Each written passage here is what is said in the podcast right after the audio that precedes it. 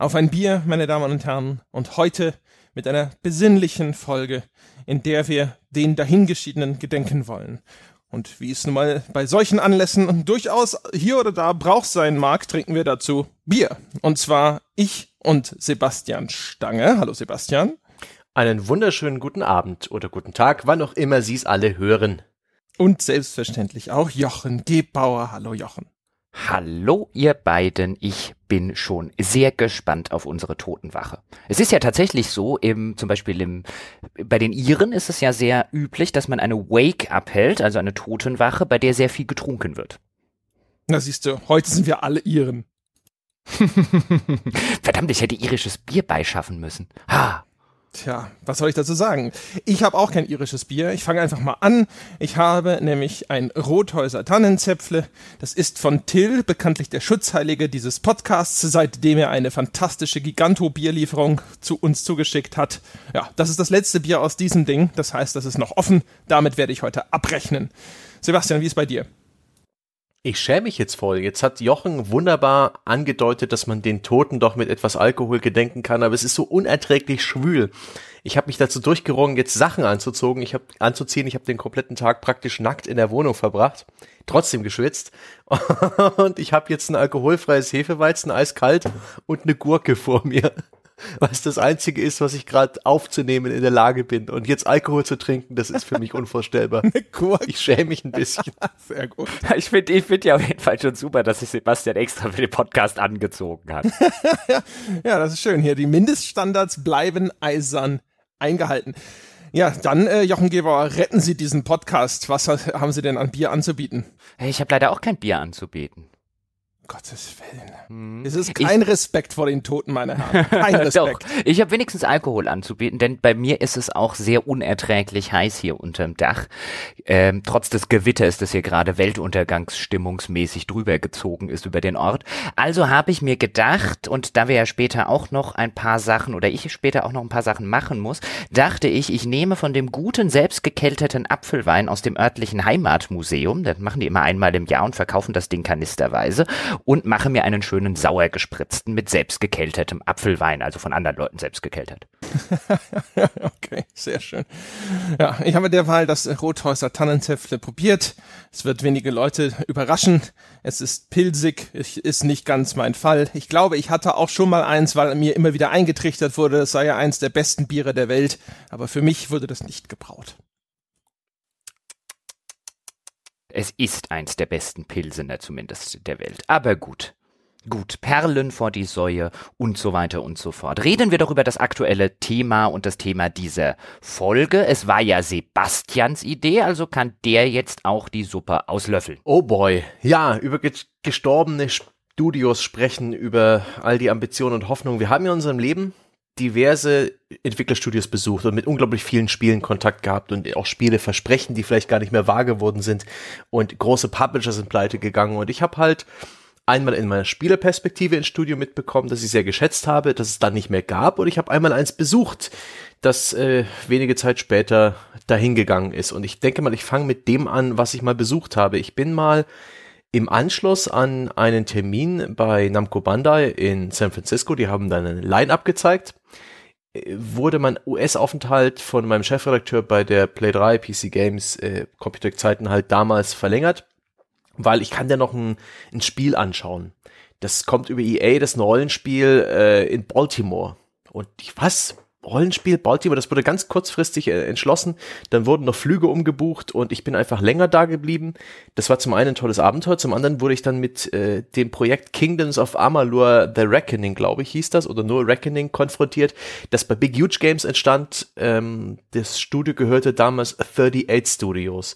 Das Studio hat generell eine sehr bewegte Geschichte und Big Huge Games selbst ist auch noch nicht tot die damalige Mutter 38 Studios aber auch und die ist legendär pleite gegangen. Und die ganze Geschichte ringsherum und auch mein Erleben dieses Studios, das war irgendwie bemerkenswert. Deswegen erstmal an euch gefragt, kennt ihr Kingdoms of Amalur? ja. ja, wer kennt es nicht? Ähm, ich kenne es, also der Name sagt mir natürlich äh, schon seit Jahren was. Ich habe es aber tatsächlich erst so vor einem halben bis dreiviertel Jahr mal nachgeholt auf Steam. Zumindest so 10, 15 Stunden, dann hat's mich gelangweilt. Aber die bewegte Entstehungsgeschichte dieses Spiels, da sind ja auch Steuergelder verbrannt worden, damals im Staate Rhode Island, glaube ich. Das ist eine fantastische Geschichte. André, ich glaube, du hast sie auch schon mal mit Christian Schmidt in 10 Jahre klüger kurz aufbereitet, oder? Genau, ja. Also kurz, wir haben sie sogar sehr ausführlich dort breitgetreten. Das war sozusagen das maßgebliche Thema in der Folge von 10 Jahre klüger. Frag mich nicht mehr genau, welcher Monat. Aber gib uns doch mal schnell die Cliff Notes. Für alle nicht 10 Jahre klüger Hörer. Ach Gottchen, ja, also Kurt Schilling, bekannter Baseballspieler in den USA, hat irgendwann den Gedanken, dass er ins Spielebusiness einsteigen möchte, gründet erst eine Firma namens Green Monster Games, die dann später umfirmiert zu 38 Studios, benannt nach seiner Rückennummer als Spieler. Er kriegt auch vom Staat Rhode Island viel Steuergelder, um dann sein Studio dorthin umzuziehen. Und das äh, große Projekt sollte eigentlich ein MMO werden. Der wollte eigentlich World of Warcraft Konkurrenz machen. Das hat alles ewig gedauert, stellte sich raus, das war alles nicht ganz so einfach, wie man sich das vielleicht gemeinhin vorstellt, World of Warcraft Konkurrenz zu machen.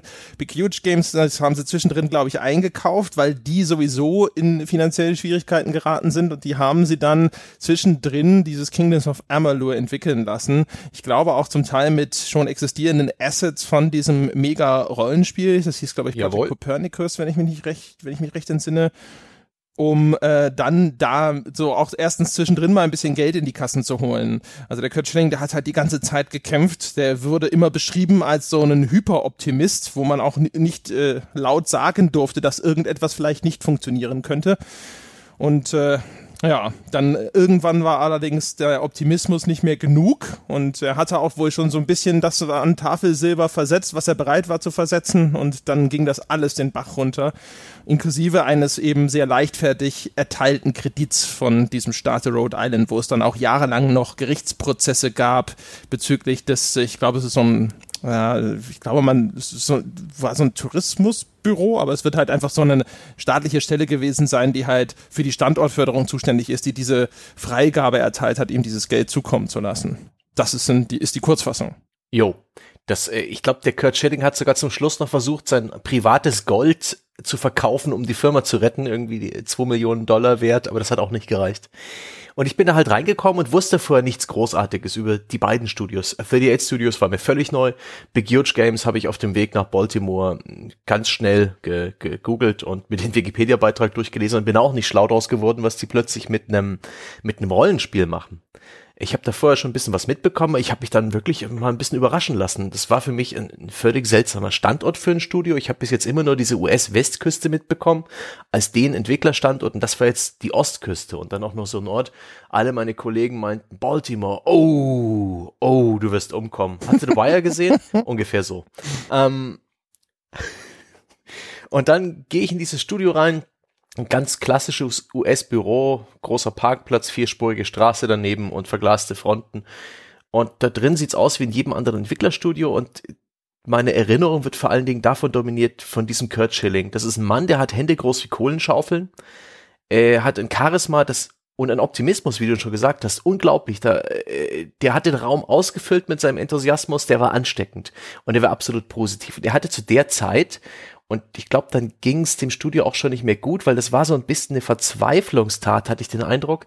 Bereits so eine illustre Bande an bekannten Leuten um sich herum geschart. Da war dann plötzlich auch R.A. Salvatore, der die diese äh, Dritzt Urdin oder wie hießen die von diesem Schattenelfen diese Romane geschrieben hat. Jochen, du kennst sie doch.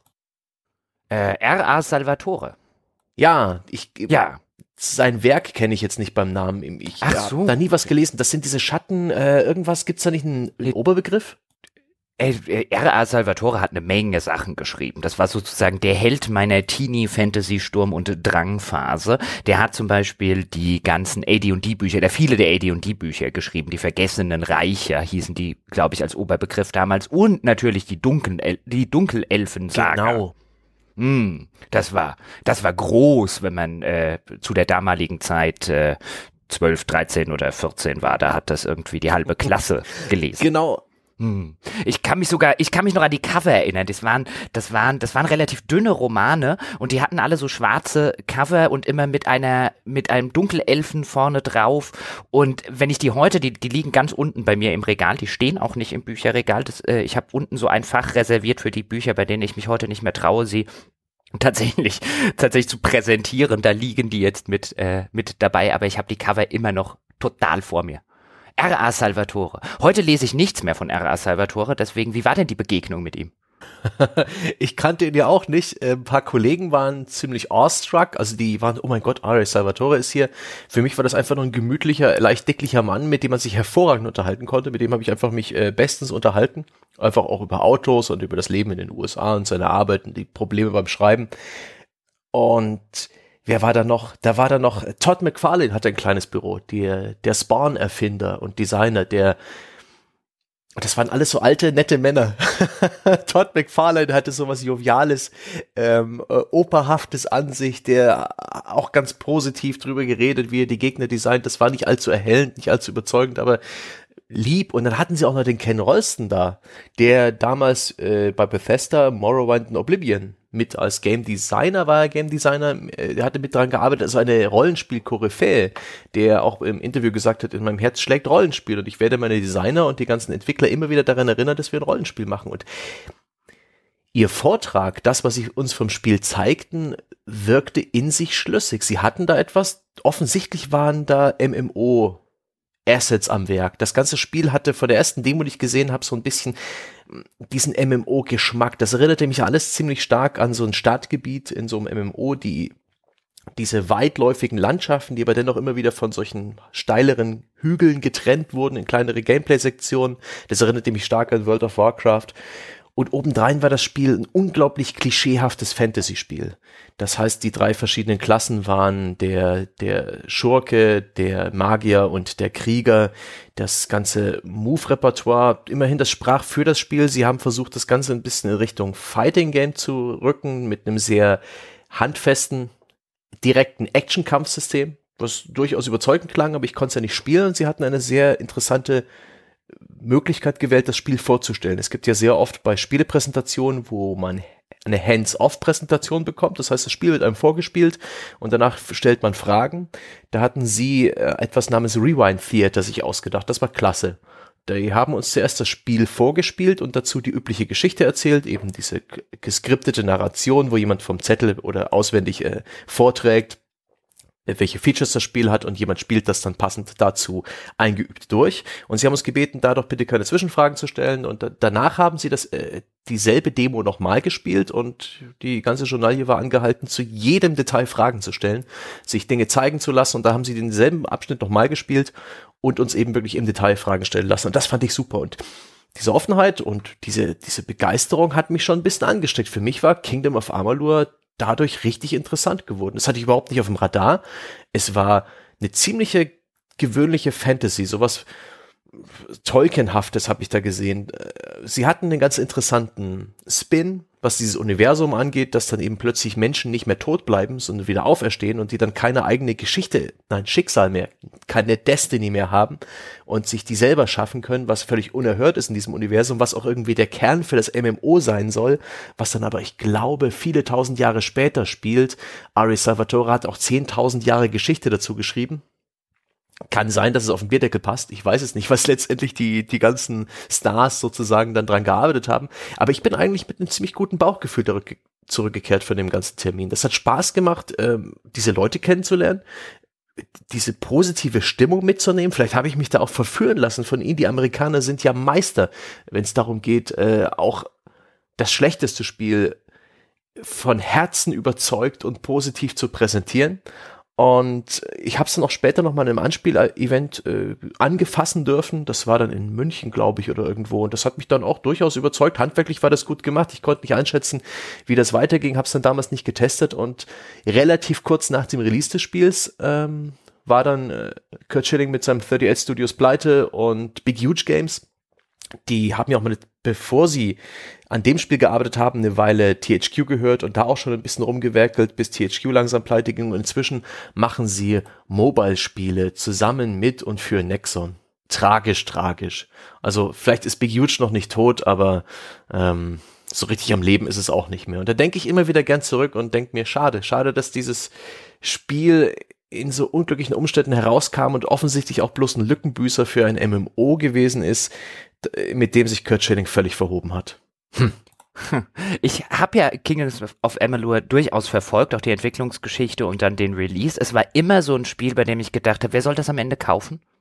Ich habe äh, ich hab relativ früh noch in der Entwicklung oder in der Phase, wo halt die ersten Bilder nach draußen kamen, die ersten Informationen nach draußen kamen, habe ich schon gedacht, das riecht wie ein Totalflop. Das riecht wie ein echt großes Flop-Desaster, weil es auf allen Screenshots und dann auch tatsächlich später beim Spielen total generisch gewirkt hat. Du hast es ja vorher auch schon mal so ein bisschen zumindest angedeutet. Ähm, und dann haben ja auch viele Leute nach Release zum Beispiel gesagt, hoch komisch, und da saß so ein berühmter Autor dran, die Geschichte ist ja eigentlich nichts Besonderes, die Welt ist ja gar nichts Besonderes, wo ich mir dann zum Beispiel schon irgendwie dachte, naja, R.A. Salvatore ist jetzt halt vielleicht nicht unbedingt George Martin. Weiß nicht, was ihr euch da alle erwartet habt, aber für mich war das das generischste Rollenspiel, das ich in den gesamten letzten Jahren gespielt habe. Sowohl spielerisch als auch erzählerisch. Da steckten, das wirkte an jeder Ecke wie, okay, das klauen wir daher. Oh, und das borgen wir uns da aus. Oh, und dieses Feature hat doch Spiel XY schon gemacht, das holen wir uns auch noch an Bord. Und das hatte nichts Eigenständiges für mich. Das hatte keine Individualität. Das hatte keine Seele. So habe ich das wahrgenommen. Weiß nicht, wie es André ging zu der Erstkontakt kann ich mich ehrlich gesagt gar nicht mehr dran erinnern. Ich weiß nur noch, es gab irgendwann ein Anspielevent bei Electronic Arts und da konnte man, ich glaube, den Einstieg, also den Anfang des Spiels spielen und es war wirklich stinköde. Es war so Quest-Design und die Geschichte, die da erzählt wurde, ich fand, es sah gar nicht mal so generisch aus, fand das Design von dem Spiel ganz nett. Also ich habe zumindest in Erinnerung, dass ich das in, äh, in visueller Hinsicht ganz okay fand. Es war auch irgendwie ganz schön so farbenfroh, erinnere mich an sehr kräftiges Grün überall. Aber das war halt alles so meh. Also die, was ich da an Geschichten erzählt bekommen habe, was ich da tun musste. Also da bin ich einfach rausgegangen und habe gedacht, pff, weiß nicht, weiß nicht, warum ich das überhaupt weiter spielen sollte. Das hat mich einfach völlig kalt gelassen. Also das der eigentliche Spielinhalt. Ich weiß nicht, ob ich vorher schon in irgendeiner Form gedacht habe, oh, das wird nix. Es war halt auch einer dieser Titel, wo du merkst, dass es einfach kein Momentum aufbauen kann. Es gibt so Titel, wo du davor sitzt und du denkst dir so, da kommt einfach nichts. Das, das nimmt keine Fahrt auf. Das wird einfach nie ein richtig großer Erfolg werden. Gibt sicherlich Ausnahmen, wo das dann trotzdem mal eintritt, aber ganz viele Titel, da gerade wenn sie von dem großen Publisher vermarktet werden, also wenn sie eh schon stark in der Öffentlichkeit stehen und du merkst, es kommt trotzdem kein Interesse auf, da hast du dann meistens schon so dieses Bauchgefühl, dass du dir denkst, so, na, das wird nix. Und das wäre wahrscheinlich bei Kingdoms of Amalur auf jeden Fall der, der Fall gewesen eines der Indizien dafür, dass Kingdom of Amalur vielleicht kein gutes Schicksal bevorstand, war vielleicht die Tatsache, dass es nicht direkt von EA gepublished, sondern unter diesem EA Partners Label betreut wurde, wo EA nicht vollständig die Rolle des Publishers annimmt, sondern eher ein bisschen Marketing, ein bisschen PR macht und vielleicht etwas dazu finanziert hinter den Kulissen. Da betrachtet sich EA, ich habe da extra nachgefragt, ein wenig als Beifahrer und die allermeisten EA Partners Projekte endeten meiner Meinung nach nicht gerade in Erfolgen. Man denke an Alice Madness Returns oder Shadows of the Damned, äh, dieses äußerst mittelmäßige, etwas schräge Horror-Shooter-Ding. War nicht DICE auch mal EA Partner? Wow, echt? Oh. Ich meine, ich dachte immer, das wäre das Programm gewesen, wo, wenn der Entwickler eben unabhängig bleiben will und nicht seine Seele, seine IP und alles andere überschreiben möchte. Und klar, also wenn EA tatsächlich halt nur so eine, eher so als Vertriebskanal funktioniert, dann ist halt auch nicht die volle Power immer dahinter gewesen. Das ist klar. Ich denke, das eine ergibt häufig dann so ein bisschen auch das andere. Das sind dann vielleicht auch häufig Titel, wo sie dann vielleicht auch ganz froh sind oder sich nie, gar nicht in einem größeren Umfang engagieren wollten. Ich kann mich auch täuschen. Ich dachte aber, DICE wäre auch mal, bevor sie übernommen wurden, bei dem EA Partners mit dabei gewesen, aber das kann ich auch verwechseln. Ich finde es sowieso ganz interessant, wie Sebastian jetzt so ein bisschen diese Anekdote geschildert hat, wo er die besucht hat in Baltimore und dann lernt man die Entwickler ein bisschen kennen und dann lernt man auch teilweise den Enthusiasmus kennen, also insbesondere wenn er dann natürlich auch aufrichtig wirkt. Ich erinnere mich zum Beispiel, als ich war auch mal in Baltimore damals äh, für einen Studiobesuch bei Phyrexis, die sitzen in der Nähe von Baltimore. Und da waren wir in, oder war ich in Baltimore untergebracht. Und ich kann mich übrigens auch noch erinnern, dann kam abends haben wir uns in der Lobby getroffen, da saß der Markus Wilding, das war damals von Take Two, der, ich glaube, Marketing Director weltweit. Und äh, mit dem sind wir dann essen gegangen und Markus führte uns da irgendwie durch Baltimore, durch die Straßen Und ich habe ihn irgendwann so gefragt, äh, glaubst du, es ist gut, dass wir hier langlaufen? Ja, ja, das passt schon. Und so spätestens zwei Blocks später hat man ihm dann angemerkt, so sicher ist er sich jetzt auch nicht mehr, aber irgendwie müssen wir es jetzt noch bis ins Restaurant schaffen. Das war schön. Baltimore, da liest man ja immer ganz schlimme Sachen drüber. Aber ja, und da habe ich dann zum Beispiel den Jack Solomon, also den Lead-Entwickler von ähm, XCOM, darum ging es damals, um das erste XCOM, um den Reboot, kennengelernt und der machte auch so einen, so einen ehrlich enthusiastischen Eindruck, was sein Projekt angeht. Der stand da richtig dahinter. Das hast du halt wirklich gemerkt, dass der dafür lebt, für dieses Spiel und für die Produktion dieses Spiels jetzt gerade. Und dann freut man sich natürlich durchaus auf so einer persönlichen Ebene, wenn das Spiel dann tatsächlich gut geht. Aber kommen wir vielleicht mal zum nächsten Studio, bevor wir uns jetzt zu lange an Kingdoms of, äh, Kingdoms of Amalur orientieren. Ich habe nämlich auch eins dabei. Das habe ich tatsächlich ich nie besucht, aber ich finde es total schade, dass es das nicht gibt. Und zwar ist das Troika. Ihr kennt Troika, oder? Hm. Siehst du? Siehst du? Und da sagt der André wieder natürlich. Troika wurde gegründet im Jahre 1998 und zwar von drei ehemaligen Interplay-Entwicklern, die an Fallout 3 bei Interplay Zwei. gearbeitet haben. Aus unterschiedlichen Gründen ist dann aus Fallout 3. Die haben an Fallout 2 gearbeitet, meine ich, oder? Die sind doch nach Fallout 2 haben die sich doch selbstständig gemacht. Ja. Mir war so. Ja, ja. Ich dachte, die wären auch noch, ich, mir, mir war so, die wären auch noch zumindest ursprünglich dran beteiligt gewesen, ähm, an dem Fallout 3, dass da nie was geworden ist an Van Buren. Aber das kann ich falsch in Erinnerung oh. haben. Sie haben auf jeden Fall an Fallout 2 mitgearbeitet, ja. Ich dachte halt danach, sie waren auch noch eine Weile. Ist ja auch egal. Auf jeden Fall haben die sich dann 1998 selbstständig gemacht, haben Troika Games gegründet, explizit für die Entwicklung von Rollenspielen. Das erste Rollenspiel, was sie dann veröffentlicht haben, war Arcanum. Alte Hörer des Podcasts, noch aus der Christian Schmidt Folge damals zu Gothic, werden wissen, dass ich ein großer Fan von Arcanum bin. Halte ich für eins der unterschätztesten Rollenspiele aller Zeiten. Ja, das hatte seine Probleme, aber mein Gott war das ambitioniert für die damalige Zeit. Ich spiele das bis heute immer noch gerne, obwohl ich schon zwei oder, was weiß ich, zwei oder drei, sage ich schon, vier oder fünf Mal durchgespielt habe. Danach Temple of Elemental Evil 2003. Das war ein bisschen das Lowlight, fand ich von denen. Es hatte ein fantastisches Kampfsystem damals, hat auf der 3,5er Edition von D&D basiert, hatte aber nahezu keinerlei Story war auch extrem buggy bei Release und dann natürlich das, was sehr viele Leute als Highlight von Troika sehen, Vampire the Masquerade Bloodlines 2004 und kurz danach wurde das Studio leider Gottes geschlossen, angeblich deshalb, weil sie es nicht geschafft haben, einen Publisher für ein in der Entwicklung befindliches postapokalyptisches Rollenspiel zu finden. Troika, ach, die hätte ich heute noch gerne. Ja, das ist wirklich schade. Also natürlich insbesondere nach Vampire Bloodlines. Umgekehrt kann man natürlich gerade nach Vampire Bloodlines auch vielleicht verstehen, warum Publisher da ein bisschen zögerlich waren, ob sie sich in irgendwas mit Troika stürzen wollen. Also im Nachgang, ich weiß es gar nicht, weißt du das? Wer ist, äh, wer ist verantwortlich dafür, dass das in einem so beschissenen Zustand auf den Markt kam, Vampire Bloodlines? Hat man das nachträglich den Entwicklern oder eher dem Publisher angekreidet? Das ist eine relativ seltsame Geschichte, weil die eine Story geht ja so, dass das Spiel halt unfertig gewesen sei, aber Activision, die damals der Publisher gewesen sind, gesagt hätte, das Ding kommt jetzt raus, fertig ist der Lack. Und eine andere Story, die auch immer wieder kolportiert wird, ist, dass das Spiel schon länger fertig gewesen sei, aber weil es eine Source Engine oder die Source Engine damals benutzt habe, es zurückgehalten werden musste aus vertraglichen Bestimmungen bis Half-Life 2 erschienen war damit Half-Life 2 das erste Spiel mit dieser neuen Source Engine gewesen ist, das auf den Markt kommt. Also da gibt es unterschiedliche äh, Anekdoten, die sich da erzählt werden, weil wenn es tatsächlich schon irgendwie im Oktober oder im September oder wann auch immer dieses Jahres fertig gewesen ist, aber dann warten musste, bis Half-Life 2 im November erschienen ist, dann fragt man sich natürlich noch mehr, warum zur Hölle das Buggy war. ja, wobei natürlich gerade, wenn du eine neue Engine benutzt, bist du häufig echt angeschissen. Da gibt's äh, andere Geschichten von Entwicklern.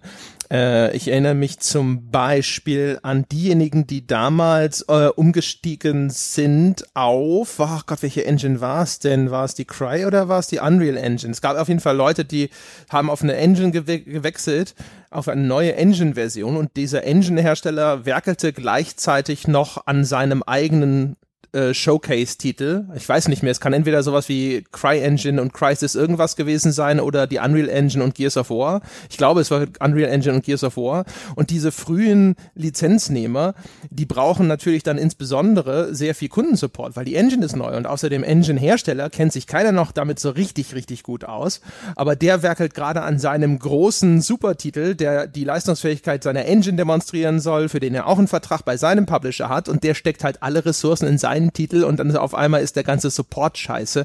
Und deswegen sind gerade frühe Titel, die dann auf solchen Engines basiert haben, häufig auch sehr problembehaftet erschienen und auch sind teilweise recht generisch, weil man da kein Risiko eingeht und einfach nur diese Standard-Libraries benutzt. Es war ja auch zumindest bei Bloodlines tatsächlich so, dass zumindest nach meinem Empfinden das letzte Spiel Viertel vielleicht auch offensichtlich in einem nicht fertigen Zustand war, weil dort wird plötzlich aus einem sehr storylastigen und aus einem sehr äh, interaktionslastigen Rollenspiel ein reines lineares Gemetzel. Also auch das wirkte, da wirkte einfach das letzte Spielviertel ungefähr, das müsste es gewesen sein, wirkte halt auch sehr mit der heißen Nadel gestrickt. Deswegen, ich glaube tatsächlich, dass die aus genannten Gründen, ich meine, du hast ja schon gute Gründe dafür genannt, einfach nicht wirklich fertig geworden sind mit ihrer, mit ihrer ursprünglichen Design Vision. Und natürlich liegt es dann nahe zu sagen, oh, böses Activision hat äh, sie dann dazu gezwungen, das Ding trotzdem zu veröffentlichen. Natürlich ist da der Publisher immer der Blöde aus Sicht der Spieler. Der Spieler sagt sich dann, ja gut, dann gib ihnen doch noch ein Jahr Zeit, weil der Spieler will natürlich das geile Spiel und der Publisher sagt halt irgendwann, ich schmeiße halt gutem Geld oder schlechtem Geld kein Gutes mehr hinterher. Aber Jochen, du hast jetzt das Studio erwähnt und ihre drei Werke und ich kenne sie alle drei nicht. Ich habe von Vampire natürlich sehr viel gehört und da habe ich auch schon,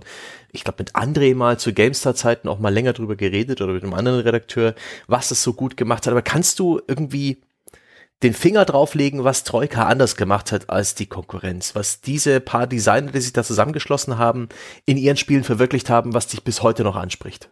Naja, es war, was haben sie anders gemacht? Sie haben Dinge anders gemacht. Also sowohl ein Arcanum mit seinem Steampunk-Setting, ja, das ist auf mechanischer Ebene durchaus an, mit den früheren Fallouts vergleichbar, mit den Baldur's Gatessen vergleichbar, aber alleine den Mumm zu haben, ein Rollenspiel auf den Markt zu bringen, was sich so eines Steampunk-Settings bedient, und zwar nicht, auch nicht unbedingt so, wie man sich Steampunk jetzt vielleicht an allererster Stelle vorstellen würde, sondern eher so eine Steampunk-Fantasy-Mischung, die sehr, sehr ungewöhnlich war, die allerdings fantastisch funktioniert hat, wie ich fand, oder auch im Kontext der, der Spielwelt. Das war allein schon meiner Ansicht nach ein sehr mutiger Schritt, weil in der Regel sagst du dir, wenn du ein Rollenspiel verkaufen willst, nimm einfach erstmal ein Fantasy-Setting, insbesondere wenn das dein erstes Spiel ist. Und auch ein Bloodlines war von der ganzen Herangehensweise, von der ganzen Anlage seiner Zeit um Jahre, finde ich, voraus. Ich meine, heute würde man sagen, ja gut, ein Rollenspiel in der Moderne mit Vampiren und so weiter, das wird man heute nicht mehr als besonders ungewöhnlich nehmen. Für 2004, als das damals rauskam, wenn man sich den übrigen Rollenspielmarkt der damaligen Zeit im Double-A bis Triple-A-Bereich anguckt, war das ein total ungewöhnliches Spiel. Auch weil es zur damaligen Zeit dann natürlich schon Shooter, ähm, Elemente vermischt hat mit den Rollenspielelementen, was dann später zum Beispiel Bethesda mit einem Fallout äh, oder äh, ja mit einem Fallout 3 und mit später dann Obsidian mit einem Fallout New Vegas noch so ein bisschen bisschen erweitert haben. Das Gunplay zum Beispiel von Vampire Bloodlines ist nicht besonders gut, aber wenn man die Historie der Rollenspiele guckt, wird man nicht so viele finden vor Vampire Bloodlines, die sich getraut haben, was zu machen, was heute absoluter Genre-Standard ist. Ja, würde ich auch sagen. Also es ist selbstverständlich kein guter Shooter. Noch schlimmer als ehrlich gesagt der Nahkampf. Also es gibt auch ein Nahkampfsystem, so mit Schwertern. Das fand ich noch viel schlimmer. Aber es ist halt, erstens, es versucht das, was ja heutzutage auch schon ein bisschen Standard ist bei Rollenspielen, die eine Shooter-Mechanik haben, nämlich dass dieses, dieses Rollenspiel auswürfeln dort auch zu repräsentieren. Es kommt nicht so sehr darauf an, dass du motorische Fähigkeiten als Spieler mitbringst, sondern deine Figur muss halt entsprechend auch geskillt sein und die Ausrüstung muss entsprechend sein und dann triffst, triffst du auch besser sind Sachen, die sich heute auch relativ stark verbreitet haben. Und es hat zum ersten Mal halt auch gut funktioniert. Also ich, beziehungsweise ich wüsste auch jetzt gar nicht, welcher andere Rollenspiel-Shooter mir vor Bloodlines jetzt tatsächlich einfallen würde. Aber es hat halt gut funktioniert, es war unterhaltsam und für mich war es tatsächlich auch ähm, von der Entscheidungsfreiheit her war es fantastisch. Also für ein Spiel, das eine so ausmodellierte aus der Ego-Perspektive erfahrbare 3D-Welt hatte, das kannte man in der, in dieser, in dieser Preisklasse, sage ich jetzt mal eigentlich nicht. Man kannte Entscheidungsfreiheit und starke Verzweigung und dass man auch Questgiver mal einfach umbringen konnte und dann wurde halt eine Questlinie irgendwo liegen gelassen. Das kannte man vielleicht aus so diesen Top-Down-Rollenspielen, aber nicht in irgendetwas, das so aufwendig produziert war. Das war schon bemerkenswert, für mich zumindest damals. Und was noch dazu kommt, ähm, ist, dass Troika sowohl in Arcanum, da ein bisschen weniger, aber insbesondere in, in Bloodlines tatsächlich auch ein Rollenspiel abgebildet hat und dort auch durchaus Entwicklungszeiten, Entwicklungsaufwand reingeflossen ist. Denn in Bloodlines ist es ja so, bei der Charaktererstellung wählst du einen Vampir-Clan aus dem dein Vampir angehört. Und es basiert ja auch auf dem Pen-and-Paper-Rollenspiel Vampire. Und dort sind teilweise die Clans halt recht exotisch, um es so auszudrücken. Das heißt, du konntest zum Beispiel einen Malkavian spielen. Und das prägnanteste Merkmal von Malkavians ist, äh, dass sie irre sind und zwar vollkommen irre. Und das heißt, dass so gut wie jeder Dialog im Spiel anders abgelaufen ist, wenn du einen Malkavian gespielt hast. In zusätzlich zu anderen Sprachaufnahmen und, und, und. Wenn du Malkavian gespielt hast, hat dir irgendwann dein Fernseher einen Witz erzählt, zum Beispiel. Und das überhaupt einzubauen, dann gibt's noch einen anderen Vampirclan, die Nosferatu, die sind so protestlich, dass sie sich nicht an die Öffentlichkeit wagen können. Deswegen bewegen die sich durch die Kanalisation in diesem Spiel jetzt voran, weil du kannst halt nicht auf die Straße gehen, dann flippen alle eine Runde aus und rufen die Polizei. Das Spiel wird völlig anders, wenn du einen, wenn du einen Nosferatu spielst, weil dann benutzt du eine Kanalisation, um dich fortzubewegen. Die ganze Kanalisation ist in diesem Spiel eingebaut und die Level designt und, und, und, die benutzt du als andere gar nicht. Also jeder, der keinen Nosferatu gespielt hat, der hat eigentlich keinen Grund, vielleicht gibt's die eine oder andere Quest, ich weiß es nicht mehr, aber diese ganze Kanalisation zu benutzen. Dieses Verzweigte, im, im ganzen Game Design Ansatz, das siehst du heute in Spielen quasi gar nicht mehr, zumindest nicht auf dem, auf dem Produktionsniveau. Das ist alles sehr versimplifiziert. Und auch in Arcanum hattest du das teilweise, weil dort wurde die Welt so ein bisschen erklärt, dass sich Magie und Technik gegenüberstehen und so ein bisschen gegenseitig ausschließen oder ja, wie bei so einem Magneten, wenn man da die gleichen Seiten zusammen äh, zusammendrücken will, dann funktioniert das nicht. Und wenn du zum Beispiel in Arcanum einen Magier gespielt hast, dann durftest du die Züge in dem Spiel nicht benutzen, die aber die beste Form der Schnellreise waren. Und solche Sachen, die ich echt, ich persönlich sehr sympathisch finde und an Spielen echt, echt schätze, ähm, da war definitiv äh, Troika und die Troika-Spiele, jetzt vielleicht mal abgesehen von Temple of Elemental Evil, der hatte andere Stärken, waren da definitiv Vorreiter. Ja, es war halt auch, also gerade Bloodlines war halt toll geschrieben. Also auch gerade so äh, Dialoge und, und ähnliches. Also vor allem auch, es, es war halt zum Beispiel eins von den wenigen Spielen, äh, in der damaligen Zeit wohlgemerkt, wo Questgeber nicht einfach nur so einen, so einen Quest-Automat waren, wo du hingehst und du klickst den an und dann äh, sagt er gleich so, hallo und hier, du könntest mir mal helfen und so. Also es war halt schon ein Bemühen erkennbar, eine Welt darzustellen, die jetzt auch, sag ich mal, es ist ja so eine Gothic, Vampire, Fantasy Welt, wo die Leute halt auch alle irgendwo erstmal sagen, ja, wer, wer zur Geier bist du denn eigentlich? Ja, und was willst du von mir? Das war immer sehr schön an dem Ding. Es war äh, durchaus zum Beispiel diese ganze Malkavian-Geschichte war halt toll gemacht. Es gibt immer wieder, höre ich dann so, ja, aber die anderen Klassen, ne, das war ja jetzt nur der Malkavian, der so toll gemacht war. Das ist sicher richtig. Also der Malkavian sticht halt weit heraus. Der hat sogar einen eigenen Font. Das sieht dann so ein bisschen Comic Sans mäßig aus. Die Schrift auf einmal und ich glaube, die Buchstaben hüpfen manchmal sogar. Aber in welchem anderen Rollenspiel hast du wenigstens eine Klasse, die sich so stark unterscheidet und wo der Entwickler auch so viel Mut zum Wegwerfen hat? Zu sagen, ich mache jetzt hier Dinge speziell für etwas, was nur ein kleiner Teil meiner Spieler je zu Gesicht bekommt. Das ist halt schon bis heute ziemlich cool. Das hat man übrigens auch damals durchaus in dem ein oder anderen Review gesehen, wo ich mich dann auch gefragt habe, hä? Weil da hat man dann gelesen, Malkavian super, aber alle anderen Klassen, vielleicht jetzt abgesehen von den Nosferatu, 0815, wo ich mir dann denke, ja, dann schreibst du aber bitte bei jedem anderen Rollenspiel ab jetzt dazu alle Klassen 0815. Wie du es gerade schon gesagt hast, wo, hier kommt mal jemand und macht eine Klasse so herausragend und dann wird irgendwie ein Kritikpunkt draus gemacht, weil nicht alle so sind. Auch etwas seltsam. Bei dem Malkavian übrigens schön, nicht, dass jetzt jemand falsch verstanden hat, also nicht die ganzen Dialoge der NPCs ändern sich, sondern die Dialoge des Malkavian, weil du bei Vampire Bloodlines halt aus verschiedenen Antwortmöglichkeiten auswählst und da dein Charakter halt wirklich absolut verrückt ist, zwingt dich das Spiel aber tatsächlich so ein bisschen dich in diesen verrückten Charakter reinzuversetzen, weil teilweise ging es mir dann so, ich saß vor meinen Antwortmöglichkeiten und ich habe erst im ersten Schritt nicht gewusst, was zur Hölle ich mit der oder der sagen würde oder sagen wollen würde oder was zur Hölle das bedeuten soll und dann musstest du dich halt so reindenken in so einen in so einen verrückten ähm, Vampir, bis du erstmal entziffert hattest, was du eigentlich sagen willst. ja. Überhaupt die Figuren sind auch klasse.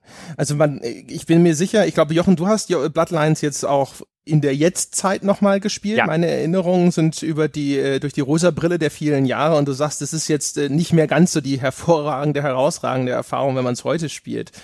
Aber ähm, selbst wenn einige von den Figuren sind halt so typischer Kitsch, ne? Es gibt so Vampiradelige, das sind halt arrogante Schweine, äh, es gibt diese schizophrene Barbesitzerin und so weiter und so fort. Aber es sind einprägsame Figuren gewesen. Das ist halt nicht einfach nur ein König, noch ein Anführer irgendeiner einer Rebellengruppe oder sonst was. Also das, man, das war der Wille da, jeweils irgendwo einen denkwürdigen Charakter zu erschaffen. Das war manchmal auch halt wirklich typisch Groschenromanik, aber ich meine, wir reden hier auch über ein Spiel, in dem du so eine Gothic Vampire Geschichte spielst. Also ich weiß nicht, also da, da passte das alles gut rein.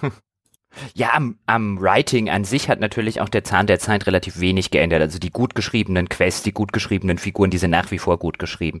Das Spiel ist auf technischer Sicht sch sehr schlecht gealtert. Also gerade was das Gunplay zum Beispiel, das war damals schon nicht gut. Das ist heute und vor dem Hintergrund moderner Spiele und moderner Shooter-Rollenspiele ist das halt eine ein absoluter Graus.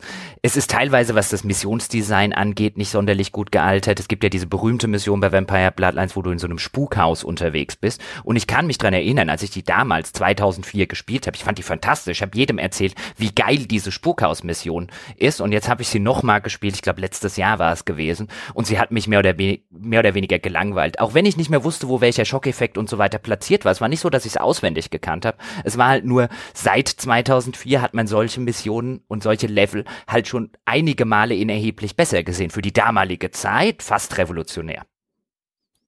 Ja, das war damals aber schon so. Ich habe die Mission damals ein zweites Mal gespielt und da war es dann auch schon eher öde. Die ist halt brutal gescriptet, da fällt halt irgendwo ein Bild immer an der gleichen Stelle zur gleichen Zeit von der Wand und so. Aber auch das, das war halt damals ungewöhnlich und auch da wieder, die haben halt einen Level gemacht und den haben sie halt auf so eine so eine Horror-Experience getrimmt. Ähm, und der ist, der ist komplett nur durchgeskriptet und nur für diese eine Mission. Aber das ist halt, das macht das Spiel aus, dass es halt sich so viel Mühe gibt, dass zumindest dieser erste Durchgang halt echt ziemlich geil ist. Ich meine, auch da wieder, das ist halt dann echt Kritteln auf ganz hohem Niveau, wenn man dann hinterher dasteht und sagt so, ja, aber beim zweiten Mal ist nicht mehr ganz so gut. Dass ich überhaupt, ich habe das Vampire Bloodlines ist ein von den wenigen Spielen, dass ich überhaupt ein zweites Mal angefangen habe, weil diese, ich habe am Anfang nämlich einen Brucher gespielt und weil diese Melkavians so cool waren, habe ich tatsächlich ein zweites Mal gespielt. Es kommt so gut wie nie vor. ähm, bevor wir jetzt überleiten zum nächsten Spiel, vielleicht noch aus historischer Sicht ganz interessant, wie es wohl gelaufen wäre, wenn damals Troika für ihr postapokalyptisches Rollenspiel einen Publisher gefunden hätte, der dann auch bereit gewesen wäre, für die Marke Fallout zu bezahlen, die damals ja von Interplay zu haben war. Und wie dann später Tim Kane, einer der Gründer von Troika, gesagt hat, war Troika damals dran und wollte die Marke Fallout. Sie wollten Fallout 3 machen. Das ging aber dann letztlich an Bethesda, also die Marke, die laut Tim Kane einfach mehr geboten hätten und gleichzeitig hat halt Troika keinen Publisher dafür gefunden. Wie würde heute die Spielelandschaft aussehen, wenn damals Troika einen Publisher gefunden hätte und die Marke Fallout gekauft hätte? Das ist eine interessante Frage. Was hätten Sie denn gemacht? Hätten Sie Top-Down gemacht oder hätten Sie es auch äh, so First-Person gemacht? Ist das bekannt? Sie haben mal eine Tech-Demo released oder die wurde, ich weiß gar nicht, ob die geleakt ist oder ob sie die selber released haben von diesem geplanten Spiel. Ich würde allerdings nicht so extrem was auf diese Tech-Demo jetzt geben. Das war ja eher so eine, so eine Konzeptions-Tech-Geschichte. Keine Ahnung, was dann am Ende rausgekommen wäre. Ich glaube, das wäre jetzt echt spekulativ. Ja, Hast du schon bittere Tränen vergossen, weil es ist ja auch äh, bekannt geworden, dass sie in der Source Engine eine Arcanum-Fortsetzung schon so in der Präproduktion hatten, die dann aber auch leider nie weitergeführt wurde? Ja, oh, schon. Also Arcanum 2 hätte ich mir auch. Schade. Das ist echt schade um Troika. Übrigens ganz kurz an der Stelle noch, also das ähm, postapokalyptische Rollenspiel, was sie damals gemacht haben, die Tech-Demo, ist tatsächlich eher so diese Baldur's Gate ISO-Perspektive. Aber wie gesagt, ich würde da nicht zu viel drauf geben, insbesondere nachdem sie ähm, davor gerade das, das Bloodlines gemacht haben. Ähm, ich glaube, du, weißt du, viele Leute denken ja, oh, die Tech-Demo, so hätte das Spiel ausgesehen. Ich glaube, wenn man von bekannten Spielen die erste Tech-Demo nehmen wird, wird man sehr häufig auf ein Spiel stoßen, das am Ende völlig anders aussah. ja, das ist gut möglich. Wo wir über äh, sozusagen thematisch bei Going Out with a Bang sind, sozusagen, können wir eigentlich gleich mal weiter hopsen. Und zwar unweigerlich, das müssen wir jetzt nicht ewig ausweizen, muss ich natürlich That Game Company hier erwähnen, also die Macher von Journey, die an Journey mehr oder weniger krepiert sind.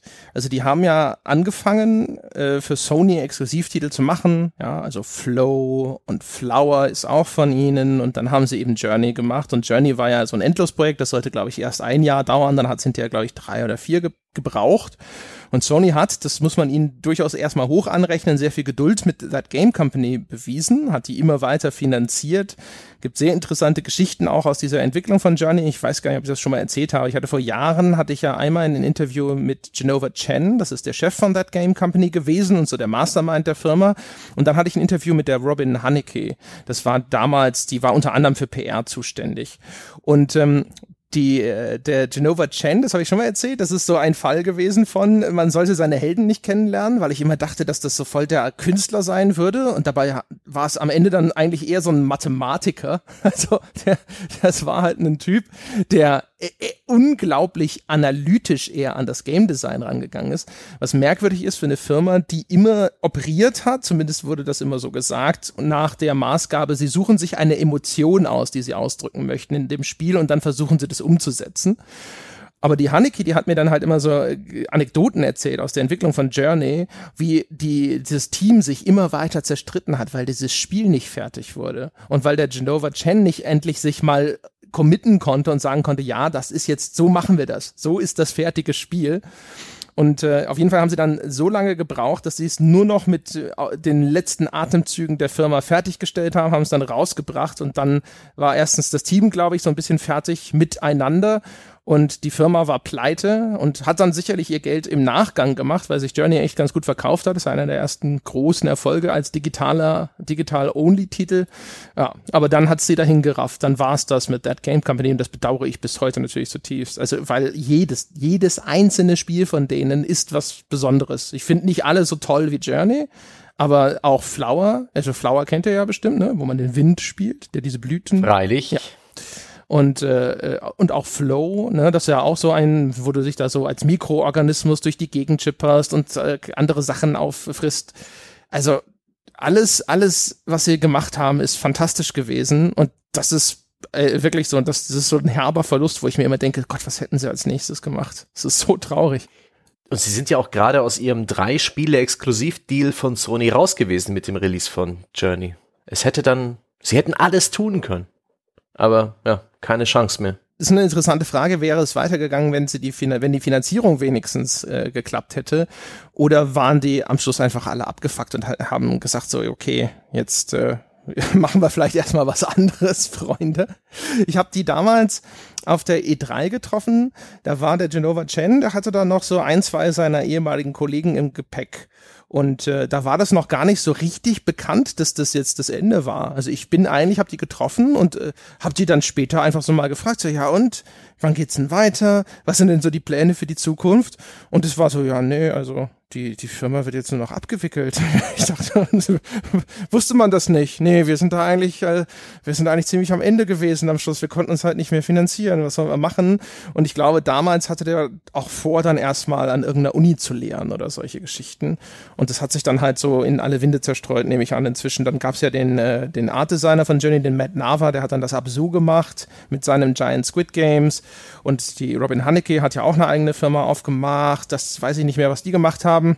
Aber ähm, ja, das ist, das ist halt echt so, boah, wo man sich so denkt, so, ah, mein Gott, wenn die nur weitergemacht hätten, wer weiß, was ihnen als nächstes eingefallen wäre. Tja, schade. Ich habe äh, ihre Spiele auch sehr gemocht, insbesondere diesen, diesen Stil und diese Stilsicherheit. Und ich bin entsetzt, was du mir hier erzählt. Ich habe die einmal im Rahmen einer E3 getroffen, meinen ersten Kontakt mit Journey gehabt, mich schön unterhalten, das fertige Spiel genossen und geliebt und das ist ja regelrecht ein Fleck auf meine bis jetzt makellosen Erinnerungen auf dieses Spiel zurückblickend und auf diese Spiele. Äh, diese Fassade hast du jetzt gerade schön eingerissen. Vielen Dank. ja, ich sag ja, es ist ja, ja, wobei also das ja echt äh, ganz interessant gewesen ist, weil sie dann auch so ein bisschen erzählt haben, wie sie versucht haben, diese Animositäten im Team irgendwie ähm, zu bereinigen. Da gab es dann hinterher organisierte, die hat die, also die Hanneke hat erzählt, die Leute immer zum Mittagessen geschickt.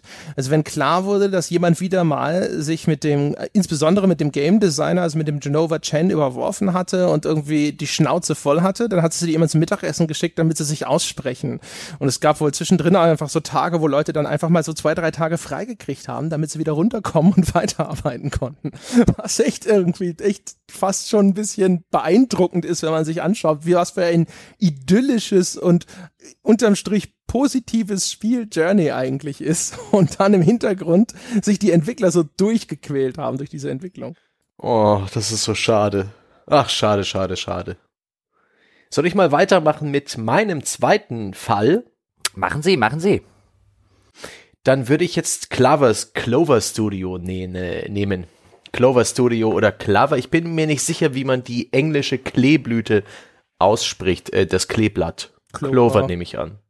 Ja, also Clover Studio, das ist hervorgegangen aus einem internen Capcom Studio, aus dem aus so einer internen äh, Research and Develop Abteilung und das wurde sozusagen ein unabhängiges, aber von Capcom von Capcom besetztes, also ein unabhängiges Studio im Besitz von Capcom und das hat einige hervorragende Spiele hervorgebracht. Äh, namentlich vor allen Dingen die beiden Beautiful Joe Teile. Das sind sehr, sehr, sehr rasant inszenierte Action-Plattformer mit einer unglaublichen Geschwindigkeit, mit der Zeitlupenmechanik und so einer Mischung aus ja, Prügelspiel und Plattformer mit so einer irren, ja, filmischen Inszenierung und diversen solchen Gimmicks, ähm, heute noch sehr, sehr beliebt bei Speedrunnern ausge ausgerechnet. Das fand ich damals nur ganz nett. Das äh, habe ich aber noch mitbekommen. Aber die beiden äh, weiteren Titel haben es mir unglaublich angetan. Das ist zum einen das fantastische, zauberhafte, wunderbare Okami.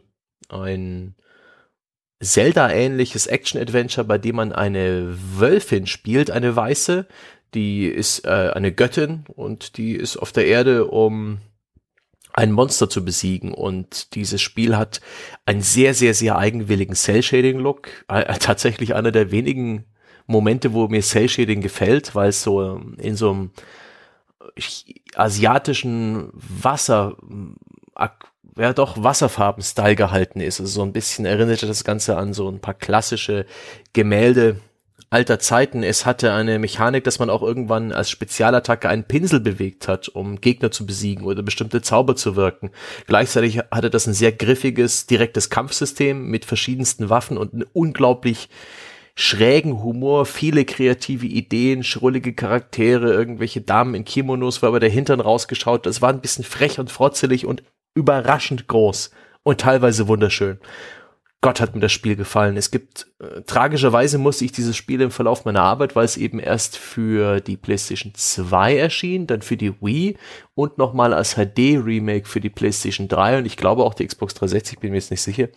Da musste ich es für Videos jeweils dreimal anfangen und habe den so den Einstieg ins Spiel inklusive der ersten großen Missionen dreimal hintereinander gespielt, wodurch ich es dann nicht mehr geschafft habe, das Ding privat äh, noch sehr viel weiter zu zocken, weil es mich dann einfach so das zermürbt einen. Aber Gott, habe ich diesen, habe ich das genossen. Jeder, dieses Spiel hat mir wirklich, das hat mich schwer beeindruckt. Ich wollte unbedingt äh, einen zweiten Teil oder mehr von Okami haben. Insbesondere, weil das Spiel trotz kritischer Stimmen, also kritischen Lobes auf der ganzen Welt eigentlich kein Verkaufserfolg war. Und schlimmer war es dann noch mit God Hand, dem letzten Spiel aus dem Hause Clover Studio. Das ist ein Prügelspiel, ein ganz klassischer Brawler mit einer hundserbärmlichen Grafik und mit äh, einer ziemlich schwachen Technik, aber mit einem absolut fantastischen Gameplay. Das ist ein Wildwest-Szenario, wo man sich durchprügelt als jemand mit einem ja, mit einem verzauberten oder göttlichen Arm, den er regelmäßig entfesselt für Spezialangriffe. Es gibt einen Combo-Baukasten, wo man einzelne Moves freischalten und zusammenstöpseln kann. Es gibt total alberne Gegner. Es ist, ist typisch japanisch überzogen ähm, und schräg. Die Spezialmoves bestehen zum Teil darin, Leute übers Knie zu legen und ihnen den Hintern zu versohlen oder ihnen äh, derart hart in die Nüsse zu treten, dass sie als kleiner blinkender Stern im Himmel verschwinden. Das Ganze fühlte sich unglaublich gut an. Es gab in diesem Spiel keinen Deckungsmodus, also keine Möglichkeit zu blocken. Das Einzige, was man machen konnte, war den Oberkörper der Spielfigur bewegen, um Schlägen auszuweichen. Das hat die ganzen Kämpfe unglaublich aggressiv, schnell und dynamisch gemacht und das Spiel war knüppelhart, aber nie unfair. Das hatte so ein bisschen diesen Dark Souls Aspekt, bevor es diese Spielerei überhaupt gab. Und Gott war das gut. Gott habe ich dieses Spiel gemocht. Fantastischer Soundtrack, schräge Charaktere so, so, so gut. Aber äh, das war noch weniger erfolgreich als Okami. Und dann hat Capcom den Laden dicht gemacht. Gott sei Dank haben die meisten Mitarbeiter von Clover ein neues Zuhause gefunden, namentlich vor allem die Designer sind in der Regel, also ein großer Teil davon, bei Platinum Games gelandet, die auch nach wie vor absolute Action-Spezialisten sind. Erfinder der Bayonetta-Reihe, ähm, was haben sie noch gemacht? Vanquish und Metal Gear Rising Revengeance, um ein paar gute Beispiele zu nennen. Und ähm, ja, schade drum. Mir wäre es lieb gewesen, eben gerade zu diesen tollen Marken, die sie sich da ausgedacht haben, Godhand und Okami weitere Teile zu sehen. Aber ich bin froh, dass äh, zumindest die Entwickler weitermachen konnten und diverse, ja so eigene Akzente setzen konnten mit ihren eigenen Studios. Ach, Okami. Um Okami, ach, das ist wieder so ein Beispiel, das ist sogar noch extremer als das, was ich vorhin bei Kingdoms of, of Amalur gesagt habe. Als ich das damals gesehen habe, vor Release, war mein erster instinktiver Eindruck, hoffentlich verkaufen sie echt viel davon in Japan, weil im Westen verkaufen sie das nicht. Ich meine, da muss man sich nur einen Screenshot angucken oder wegen mir auch 100 Screenshots und es ist halt ein Spiel, unter dem ich mir selbst nach dem 150. Screenshot nicht vorstellen kann, was das sein soll, was in der Regel Gift für Verkäufe ist. Und dann war es ja wirklich ein wirklich, wirklich schönes Spiel. Aber es war halt so, das, das hat die Tragik, des äh, modernen AAA-Marktes. Das fiel ja so ein bisschen in diese Phase rein, wo Spiele immer teurer wurden und dann natürlich auch die Produktionskosten wieder durch mehr Verkäufe reinspielen mussten, die in der gleichen Zeit explodiert waren. Also die Produktionskosten, nicht die Verkäufe. Und da blieben solche Spiele wie Okami echt auf der Strecke. Die wird man heute in einem AAA-Bereich kaum noch finden. Das ist echt tragisch. Ich glaube, es war auch die Zeit, wo der japanische Spielemarkt langsam den Anschluss verlor an den westlichen, der sich damals so richtig herausbildete und groß wurde und populär und letztendlich war das Studio immer noch in Capcom Besitz. Es gab immer noch das Capcom Management, was sehr, sehr, sehr zögerlich äh, reagiert hat, wenn es um so kreative Ideen ging und die Platinum Games Spiele waren halt allesamt schrullig, allesamt extrem und eigenwillig und dafür habe ich sie geliebt, aber es war halt wirtschaftlich leider keine so gute Idee. Schade, aber naja sind wir vielleicht wieder bei dem äh, Ding, äh, dass äh, eine Kulturförderung hier und da vielleicht durchaus einen Sinn haben kann. Ich finde, es gibt echt wenig Spiele, die für mich einfach so auf den ersten Blick so viel kulturelle ähm, Einflüsse repräsentieren wie Okami. Das ist halt fantastisch, weißt du? Also erstmal, du hast schon gesagt, es hat diesen Stil von diesen klassischen japanischen Tuschezeichnungen. Es, äh, du spielst eine, eine, eine Göttin aus dieser Shinto-Religion. Äh, das äh, ist einfach alles so quasi durchsetzt von japanischer Folklore. Und ich fand das fantastisch. Also ich habe das erst auf der Wii gespielt, nicht auf der PlayStation 2, wo es dann, glaube ich, ursprünglich erschienen ist, weil ich immer dachte, so hinterher so, ja, mit dieser Pinselmechanik, äh, das ist bestimmt auf der Wii perfekt, dafür wurde das ja heimlich gemacht, ja. Stellte sich raus. Das ist, äh, also, ich weiß nicht, wie die PlayStation 2 Version sich spielt, aber ist nicht so nicht so ganz äh, der, die, diese Spielerfahrung gewesen, die ich vermutet habe, wegen, äh, weißt schon, Motion Controls und so. Also in dem Fall sind es ja keine Motion Controls, sondern es ist diese, diese Pointer-Funktion von der Wiimote, die sie da benutzt haben. Aber naja, das hat auf jeden Fall nicht so gut funktioniert, wie ich mir das vorgestellt habe. Aber was für ein schönes Spiel. Und sowas ist tatsächlich ein Spiel, wo ich, hab, wo ich Jochen recht gebe. Das habe ich auch gesehen und mir gedacht, so, das interessiert keine Sau. Du kannst dich auf den Kopf stellen, du kannst machen, was du willst. Es wird sich echt keine Sau dafür interessieren. Es, die Screenshots, sehen leider auch nicht wirklich beeindruckend aus. In Bewegung ist es viel schöner. Ähm, aber das ist halt einfach, die Leute sind das nicht gewohnt. Das ist äh, für die irgendwo etwas, was kulturell sehr schwer zugänglich ist. Und äh, das wird auf gar keinen Fall irgendeinen toten Hund interessieren. Und leider war es dann hinterher auch so. Aber es ist halt echt schade, dass es, so, es gerade sowas anscheinend dann einfach aus dem Markt gedrängt wird, weil es nicht diesem typischen westlichen Muster, was eben visuelle Anmutung angeht, entspricht. Und ist eigentlich ein cooles Spiel. Es ist wirklich, das ist der einzige Grund, warum ich Clover dann wirklich nachweine. Und umgekehrt ist es ein bisschen schade, dass sie in die Richtung nicht weitergemacht haben. Das Godhand kenne ich offen gestanden nicht. Aber die Beautiful Joes, die waren so schöne Throwback-Titel, aber die finde ich nicht so bemerkenswert. Waren bestimmt gut. Ich habe nur den ersten davon auf dem Gamecube, glaube ich, gespielt noch. War das nicht sogar anfangs Gamecube exklusiv, Beautiful Joe? Oder täusche ich mich? Ja. Auf jeden Fall, äh, das, das fand ich schon nett und so, aber das Okami ist halt wirklich, das ist äh, herausragend im, im mir bekannten Teil des Werkes des Studios. Vielleicht noch mal ganz kurz ein paar Zahlen hier, wenn wir die ganze Zeit von Flops reden. Also erstens, das äh, Okami hat ja wirklich einen Award nach dem anderen abgeräumt und Traumwertungen kassiert. Das hat mehrere, glaube ich, Game of the Year Awards bei verschiedenen Publikationen. Und in Japan kam es raus im April 2006, in Nordamerika dann im September 2006 und in Europa im Februar 2007. Und im März 2007 hatten sie weltweit 600.000 Stück verkauft. Ja. Für ein Spiel dieser Größenordnung, das halt von einem großen Publisher, damals war Capcom noch eine größere Hausnummer, als das heute der Fall ist, kommt, ist das halt eine absolute ja. Tragödienzahl.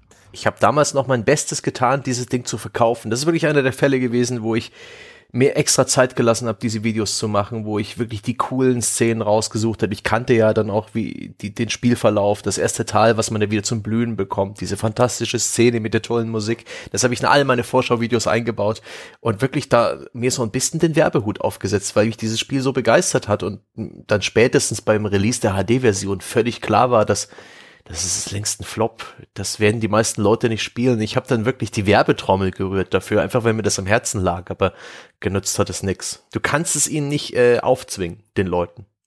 Nee, funktioniert halt leider nicht. Aber es ist ganz ulkig, dass das manchmal hat man so Spiele, wo man weiß, dass sie, dass sie wahrscheinlich scheitern werden und dann ist so der Drang da, dann zu sagen so, hallo, hallo. das ist wirklich gut. Probieren Sie das aus. Ich würde es nicht mal so sehr als dieses, dieses Werbetrommel rühren. Also sicherlich, man gönnt denen auch den Erfolg, aber ich hatte auch Spiele, wo ich, äh, glaube ich, extra deutlich darauf hingewiesen habe, weil ich schon ahnte, dass das den Leuten entgeht, wenn man nicht darauf wenigstens noch mal ein zweites oder vielleicht auch ein drittes Mal hinweist, um zu sagen, hey, hey, das ist wirklich deine Aufmerksamkeit wert. Ich weiß, es sieht nicht so aus, aber du verpasst was. Ganz ehrlich. Kommen wir vielleicht einfach mal nett überleitend, wenn wir schon beim Thema kommerzielle Flops sind, zu einem anderen Studio und zu einem anderen Spiel, was ich mitgebracht habe, das längst nicht so gut war wie Okami, nämlich Homefront und die Chaos Studios, wo der Name Programm war. ja, ja, ja. Ich war, oh boy. ich war damals kurz vor Erscheinen von Homefront auf einem Event in New York, weil die Chaos Studios, die Entwickler von Homefront, die hatten ihr Büro tatsächlich in New York City. Und dort haben sie ein Event gemacht, wo sie Homefront halt gezeigt haben. Ich glaube nicht, dass es spielbar war, aber sie haben eine relativ lange Präsentation gemacht, dann noch eine Studioführung, wie das halt bei solchen Events ist. Sie hatten auch tatsächlich jemanden, der angeblich früher als Analyst bei der CIA war, der uns dann versichert hat auf der Bühne, wie glaubhaft das Szenario mit Nordkorea greift die USA an und gewinnt doch tatsächlich sei. Wurde er gefeuert? Woraufhin ich mir dann gedacht habe, ich weiß, warum er nicht mehr bei der CIA ist.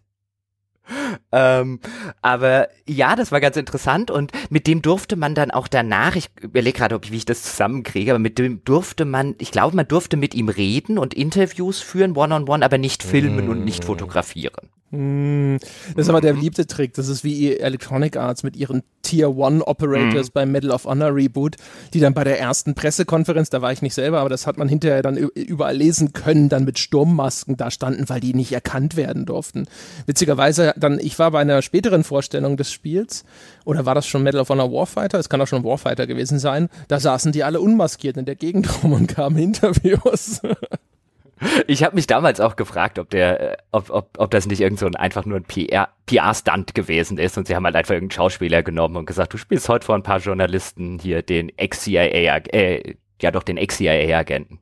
Könnte ich mir sogar, könnte ich mir sogar vorstellen. Könnte mir auch vorstellen, dass der tatsächlich mal irgendwo Analyst bei der CIA war, keine Ahnung, warum er sich dafür hergegeben hat, weil ich glaube nun wirklich, dass die Story von Homefront auf keine in keinem Analystenkopf jemals glaubwürdig gewesen ist. Aber kommen wir auf Chaos Studios. Denn bei Homefront was eigentlich ein sehr unbemerkenswertes Spiel war, das hatte aber eine so bemerkenswerte Geschichte, das Ganze, weil die Chaos Studios hießen ja davor Trauma Studios, war, haben ursprünglich mal angefangen als Mod-Entwickler für Battlefield, wurden dann von Digital Illusions eingekauft, haben dann an frühen Battlefields mitentwickelt, also es waren wirklich so Leute aus der Modder-Szene, die dann zu eigenständigen Spieleentwicklern wurden, als dann Digital Illusions die Trauma Studios dicht gemacht hat, haben sie unter dem THQ-Label und als Chaos Studios wieder angefangen, haben dann das Frontlines gemacht. Das habe ich nie gespielt. Hat das einer von euch gespielt? Ja nur mal eine Präsentation gesehen. War ein bisschen ambitioniert von seiner Spielstruktur, mehr weiß ich nicht. Oder ist es gefloppt, oder? Ja, das ist gefloppt.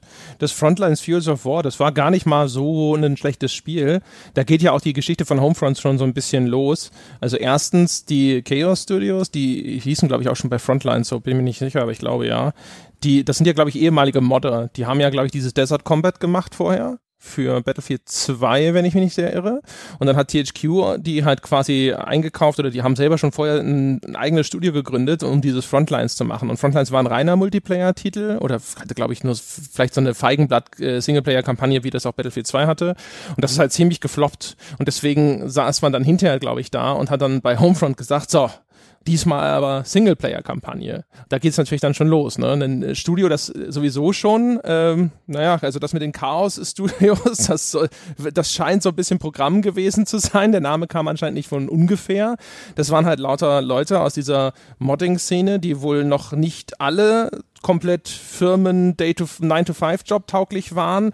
Die hatten auch, glaube ich, noch nie eine Singleplayer-Kampagne gemacht zu dem Zeitpunkt. Ja, da ging das schon gut los. Und was ja dazugekommen ist, was man seitdem aus verschiedenen Quellen gehört hat, war ja, dass ursprüngliche Konzept von Homefront und der ursprüngliche Pitch, weil ja auch Studios, die zu einem Publisher gehören, das vielleicht mal ganz kurz als Hintergrund, auch die müssen ihrem Publisher ihre Pro Projekte natürlich pitchen und dann kann der Publisher sagen, das nehmen wir, das nehmen wir nicht oder dich machen wir zu, weil keiner deiner Pitches hat mir gefallen. Und der ursprüngliche Pitch von Homefront fiel in eine Phase 2008, wo THQ sein Geschäft so ein bisschen konsolidiert hat und Entwickler dicht gemacht hat und auch einen neuen Greenlight-Prozess intern eingeführt hat. Und um zu verhindern, dass das Studio dicht gemacht wird im Zuge dieser Umstrukturierungs- und Sparmaßnahmen, die THQ damals gemacht hat, hat der Pitch von Homefront, nach dem, nach allem, was man hört, halt das, ja, das ultimative, den ultimativen Shooter aller Zeiten versprochen. Da wurde halt einfach jedes Feature reingepackt und alles versprochen, bloß damit man dieses Greenlight bekommt und diesen Restrukturierungsmaßnahmen entgeht. Und am Schluss hatte man sich halt auf ein Projekt und auf ein Feature-Set committed, das man mit dieser Studiogröße und wahrscheinlich mit einer doppelten oder dreifachen Studiogröße nie hätte umsetzen können. Ich habe ja damals die erste Ausformung dieses Pitches gesehen, und zwar das E3-Reveal. Das dürfte sogar noch vor dem Event in New York von Jochen gewesen sein. Ich weiß nicht, was sie dir gezeigt haben. Das war so ein Game-Präsentationskino eines völlig neuen Shooters, den wir damals überhaupt nicht kannten. Der wurde auch erst zur E3 enthüllt von THQ. Und da wurde uns eine Demo gezeigt, vorgespielt. Natürlich durften wir sie nicht anfassen, die im finalen Homefront nicht drinsteckt. Äh, das sind einige ähnliche Assets, ja, aber. Die haben die ja. nur dafür gebaut. Die haben sechs Monate an der E3-Demo gearbeitet, ohne an dem Spiel zu arbeiten. Und das, merkt, das ist das Bemerkenswerte daran, wie, wie, wie sie uns verarscht haben, denn diese E3-Demo war fantastisch. Das war so klassisches Call of Duty-eskes, bombastisch inszeniertes, stark geskriptetes äh, Gameplay, wo man eben in diese äh, Rebellensiedlung reinkam äh, und so ein bisschen das Leben gesehen hat, äh, mit vielen Details, wie sie sich da praktisch in der ehemaligen vom Krieg zerrütteten Vorstadtidylle der USA äh, eine Basis geschaffen haben, wie sie Tomaten pflanzen, äh, ihre Kinder umsorgen und plötzlich greift der Koreaner an und alles wird ganz actionreich. Da waren Features drin, wie eine Engine, die alle Action-Szenen, wie Dinge explodieren, und die haben uns das gezeigt anhand eines, einer Häuserfront, die explodiert oder eines Fahrzeugs, das in die Luft fliegt, dass alles ins, in Richtung des Spielers geschleudert wird und auch erst dann, wenn er hinschaut, so eine Engine, also eine Art Scripting-Engine, die das alles noch ein bisschen beeindruckender und, und, und äh, markiger machen sollte, das Spielerleben. Und diese Demo war fantastisch. Das war einfach gepolished bis zum Ende. Es wirkte rund und stimmig. Die Versprechen klangen cool. Diese neue Tech, die sie uns da versprochen haben, klang cool. Aber das war halt alles gelogen. Verdammt. und vor allem, vor allem, vor allem war das Spiel hinterher so beschissen statisch. Da ist nichts explodiert. Ich würd, wüsste übrigens gar nicht, ob man da jetzt von, von Lügen im, Hinsicht, äh, im Hinblick auf die Chaos Studios sprechen kann oder ob das nicht wirklich eher der Fall gewesen ist, wo der Publisher gesagt hat, hey, großer E3 Re Reveal, wir brauchen hier eine Demo bau eine Demo. Ist mir scheißegal, ob du die nächsten paar Monate nicht am Spiel arbeitest, aber die Demo muss Leute wegblasen. Ich meine, das ist ja nicht das einzige Spiel, das das macht. Häufig kriegt man es ja gar nicht mit oder kriegt es erst Jahre später mit, dass die Demo mehr oder weniger ein Fake war. Ich weiß nicht, wie viele Demos wir dieses Jahr auf der E3 sehen, die tatsächlich so beim Entwickler überhaupt noch nicht spielbar sind und nur für diese E3-Presse-Demo so zusammengeschustert werden, weil es ja diesen Glauben unter Publishern gibt, wenn du dort geile Presse mitnimmst und die Leute beeindruckt sind und dann wird das Video geht viral heutzutage oder die ganzen Presseberichte sind halt positiv, dass du dann sagen kannst, okay, da haben wir mit diesem Ding schon 500.000 Stück mehr verkauft. THQ hat ja auch einen unglaublichen PR-Kampf getrieben, also eine Offensive sondergleichen. Ich erinnere mich an eine E3 vom Release des Spiels, oh Gott, da müsste ich jetzt nachschauen, welches Jahr das war, aber da sind koreanische Armeen durch die E3-Hallen marschiert. Regelmäßig. So, so ein kleines Bataillon an, an Asiaten.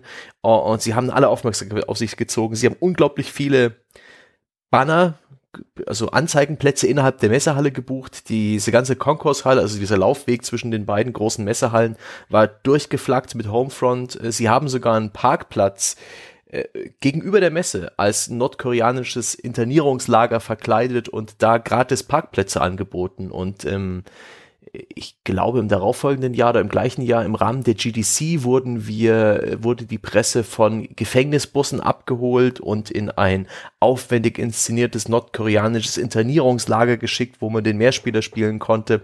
Und was sie da an Millionen verblasen haben für diese Werbekampagne, die war sicherlich auf Augenhöhe mit den Entwicklungskosten. Und das Bemerkenswerte halt für so ein Scheißspiel, weil Homefront war wirklich mies. Also oh, empirisch messbar ein schlechtes Spiel.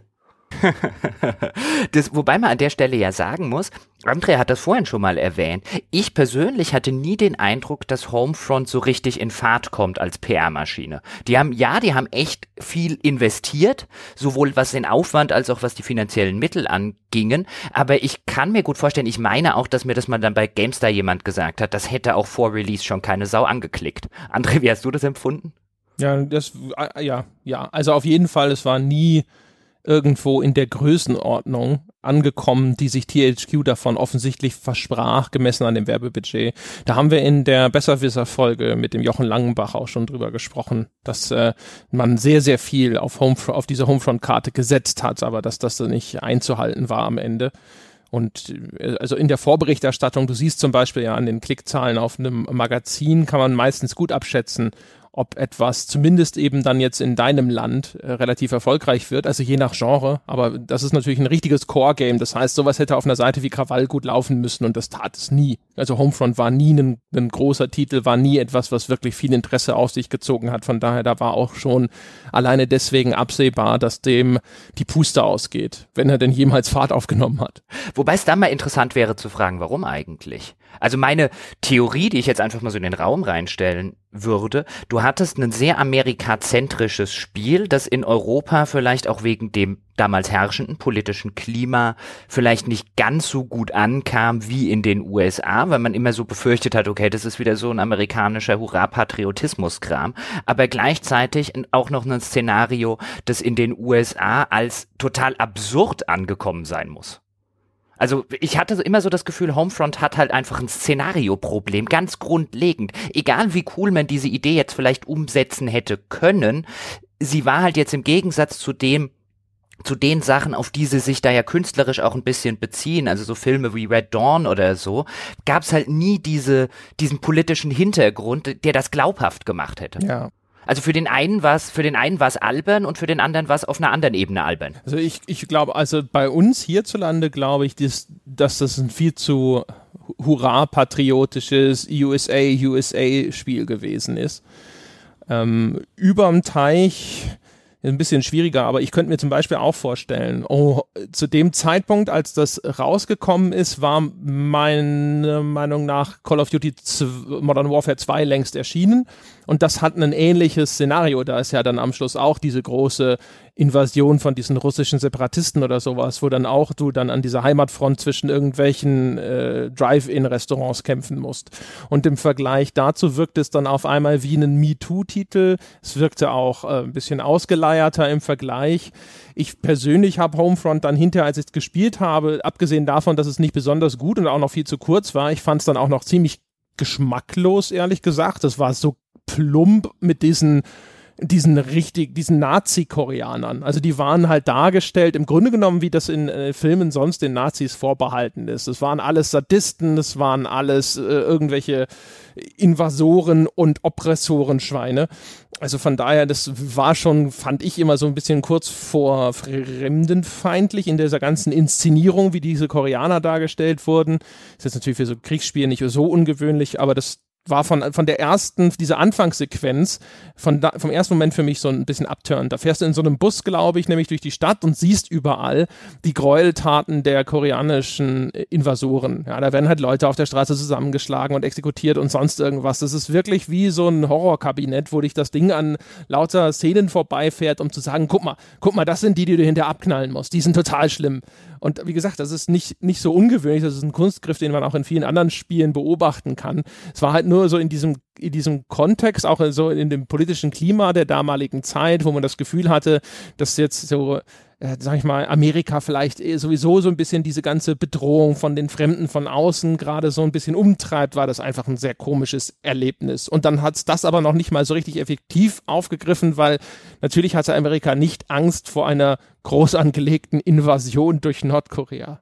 Schade ist auch die Tatsache, dass der Multiplayer eigentlich ganz okay war. Da hat man gemerkt, dass das Studio da seine eigentlichen Stärken hat da erinnere ich mich noch, dass ich wirklich ein bisschen beeindruckt, vielleicht nicht gerade von der Technik und dem tatsächlichen Gunplay rausgegangen bin. Das wirkte so ein bisschen wie Call of Duty ein bisschen schlechter, aber sie hatten eine sehr schöne Idee und zwar, dass die Schlacht, die Multiplayer-Schlacht äh, immer weiter eskaliert mit fortlaufender Spieldauer, weil man im Verlauf der Runde irgendeine Währung sammelt und sich dann dafür Sachen freischalten kann, wie bessere Waffen oder Fahrzeuge, so dass etwas, was als Infanteriegefecht beginnt, später zur Panzerschlacht mit Hubschraubern wird. Das weiß ich nicht, ob es das erste Spiel seiner Art war, aber das hat mich damals schon überrascht und beeindruckt und das fand ich clever. Aber das hat natürlich nichts genützt, wenn dieser Multiplayer-Huckepack mit dieser Singleplayer-Enttäuschung verkauft wird. Hm. Es ist also im Nachhinein finde ich immer wieder, weil du jetzt auch noch den Multiplayer angesprochen hast, Sebastian, immer wieder erstaunlich, dass wirklich jemand gedacht hat, und bei THQ saßen jetzt ja auch nicht nur Vollidioten rum, es wirklich mal jemand gedacht hat, dass die Chaos Studios mit auch ihrem Background und auch da saßen garantiert nicht nur Idioten rum, aber dass da wirklich jemand gedacht hat, man kann mit den Mitteln und mit dem Personal einen Call of Duty Killer machen. Denn als das war es geplant und das reflektiert auch das Budget, gerade das Marketingbudget und den Marketingaufwand. Die wollten mit Battlefield und Call of Duty mitspielen. Und dann guckst du dir das fertige Produkt an und denkst dir, wie konntet ihr jemals glauben, dass ihr da hinkommt? Irgendwo musst du natürlich anfangen. Ich finde natürlich, also diese, diese Mod, dieses Desert Combat, was die gemacht haben, das war ein Riesenerfolg.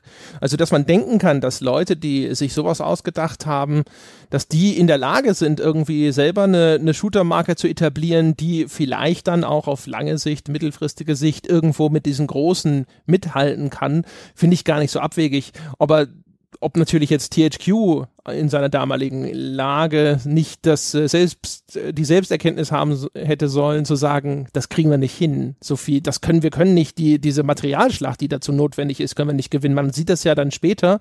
Ich glaube, es ist äh, zeitlich später mit Medal of Honor und Electronic Arts auch zum Beispiel, wo EA das auch versucht.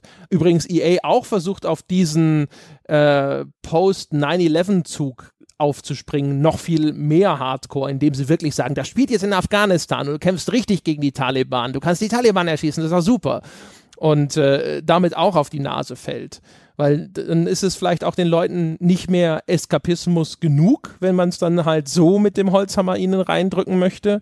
Und die Qualität war halt dann auch in beiden Fällen nicht da. Und das, obwohl jetzt zumindest EA damals wirklich genug Kohle in die Hand genommen hat.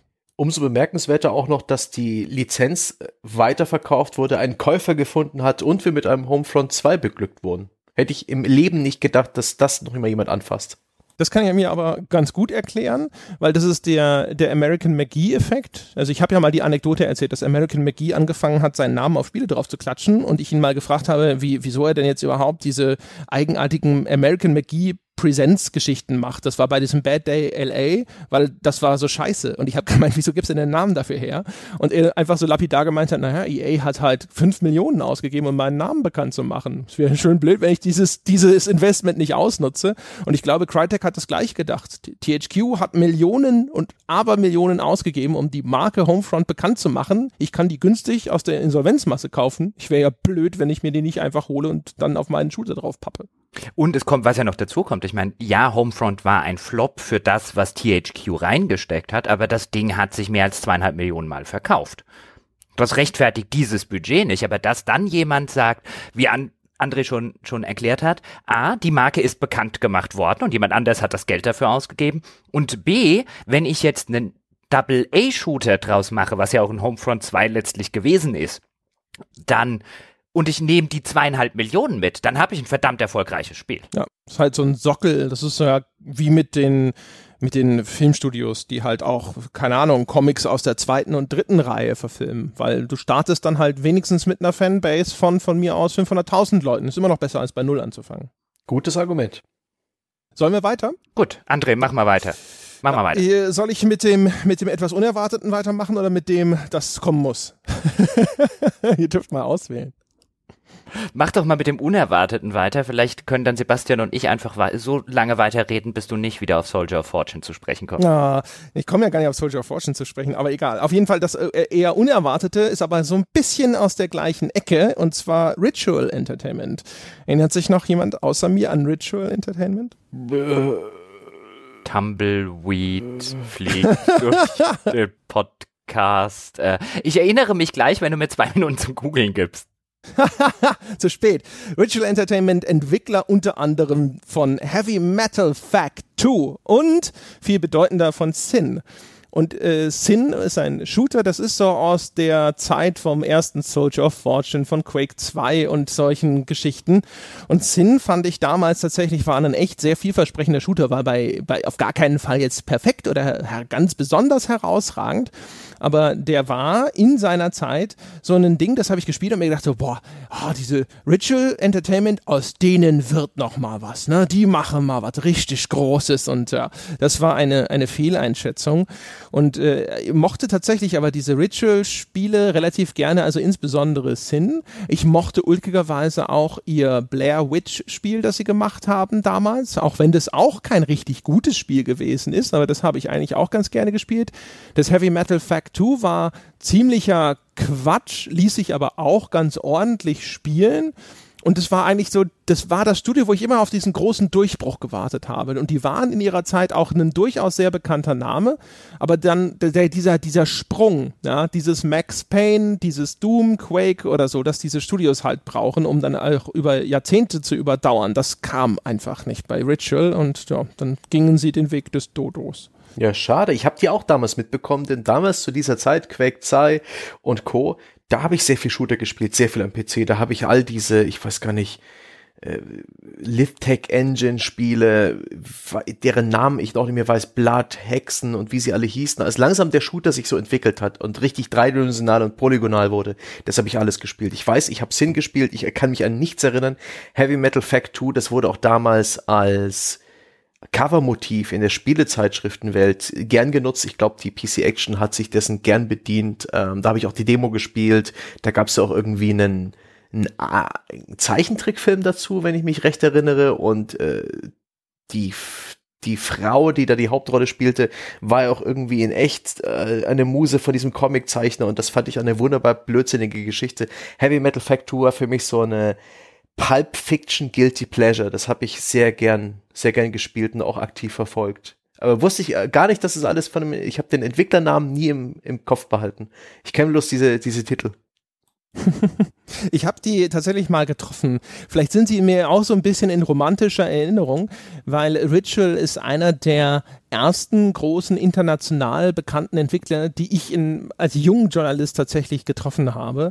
Und das war, meine ich, auf einem Preview-Event, wo sie auch schon ihr Blair Witch-Spiel präsentiert haben. Das muss so um 2000 rum gewesen sein, ja. Ich glaube, so ums Jahr 2000 rum muss es gewesen sein.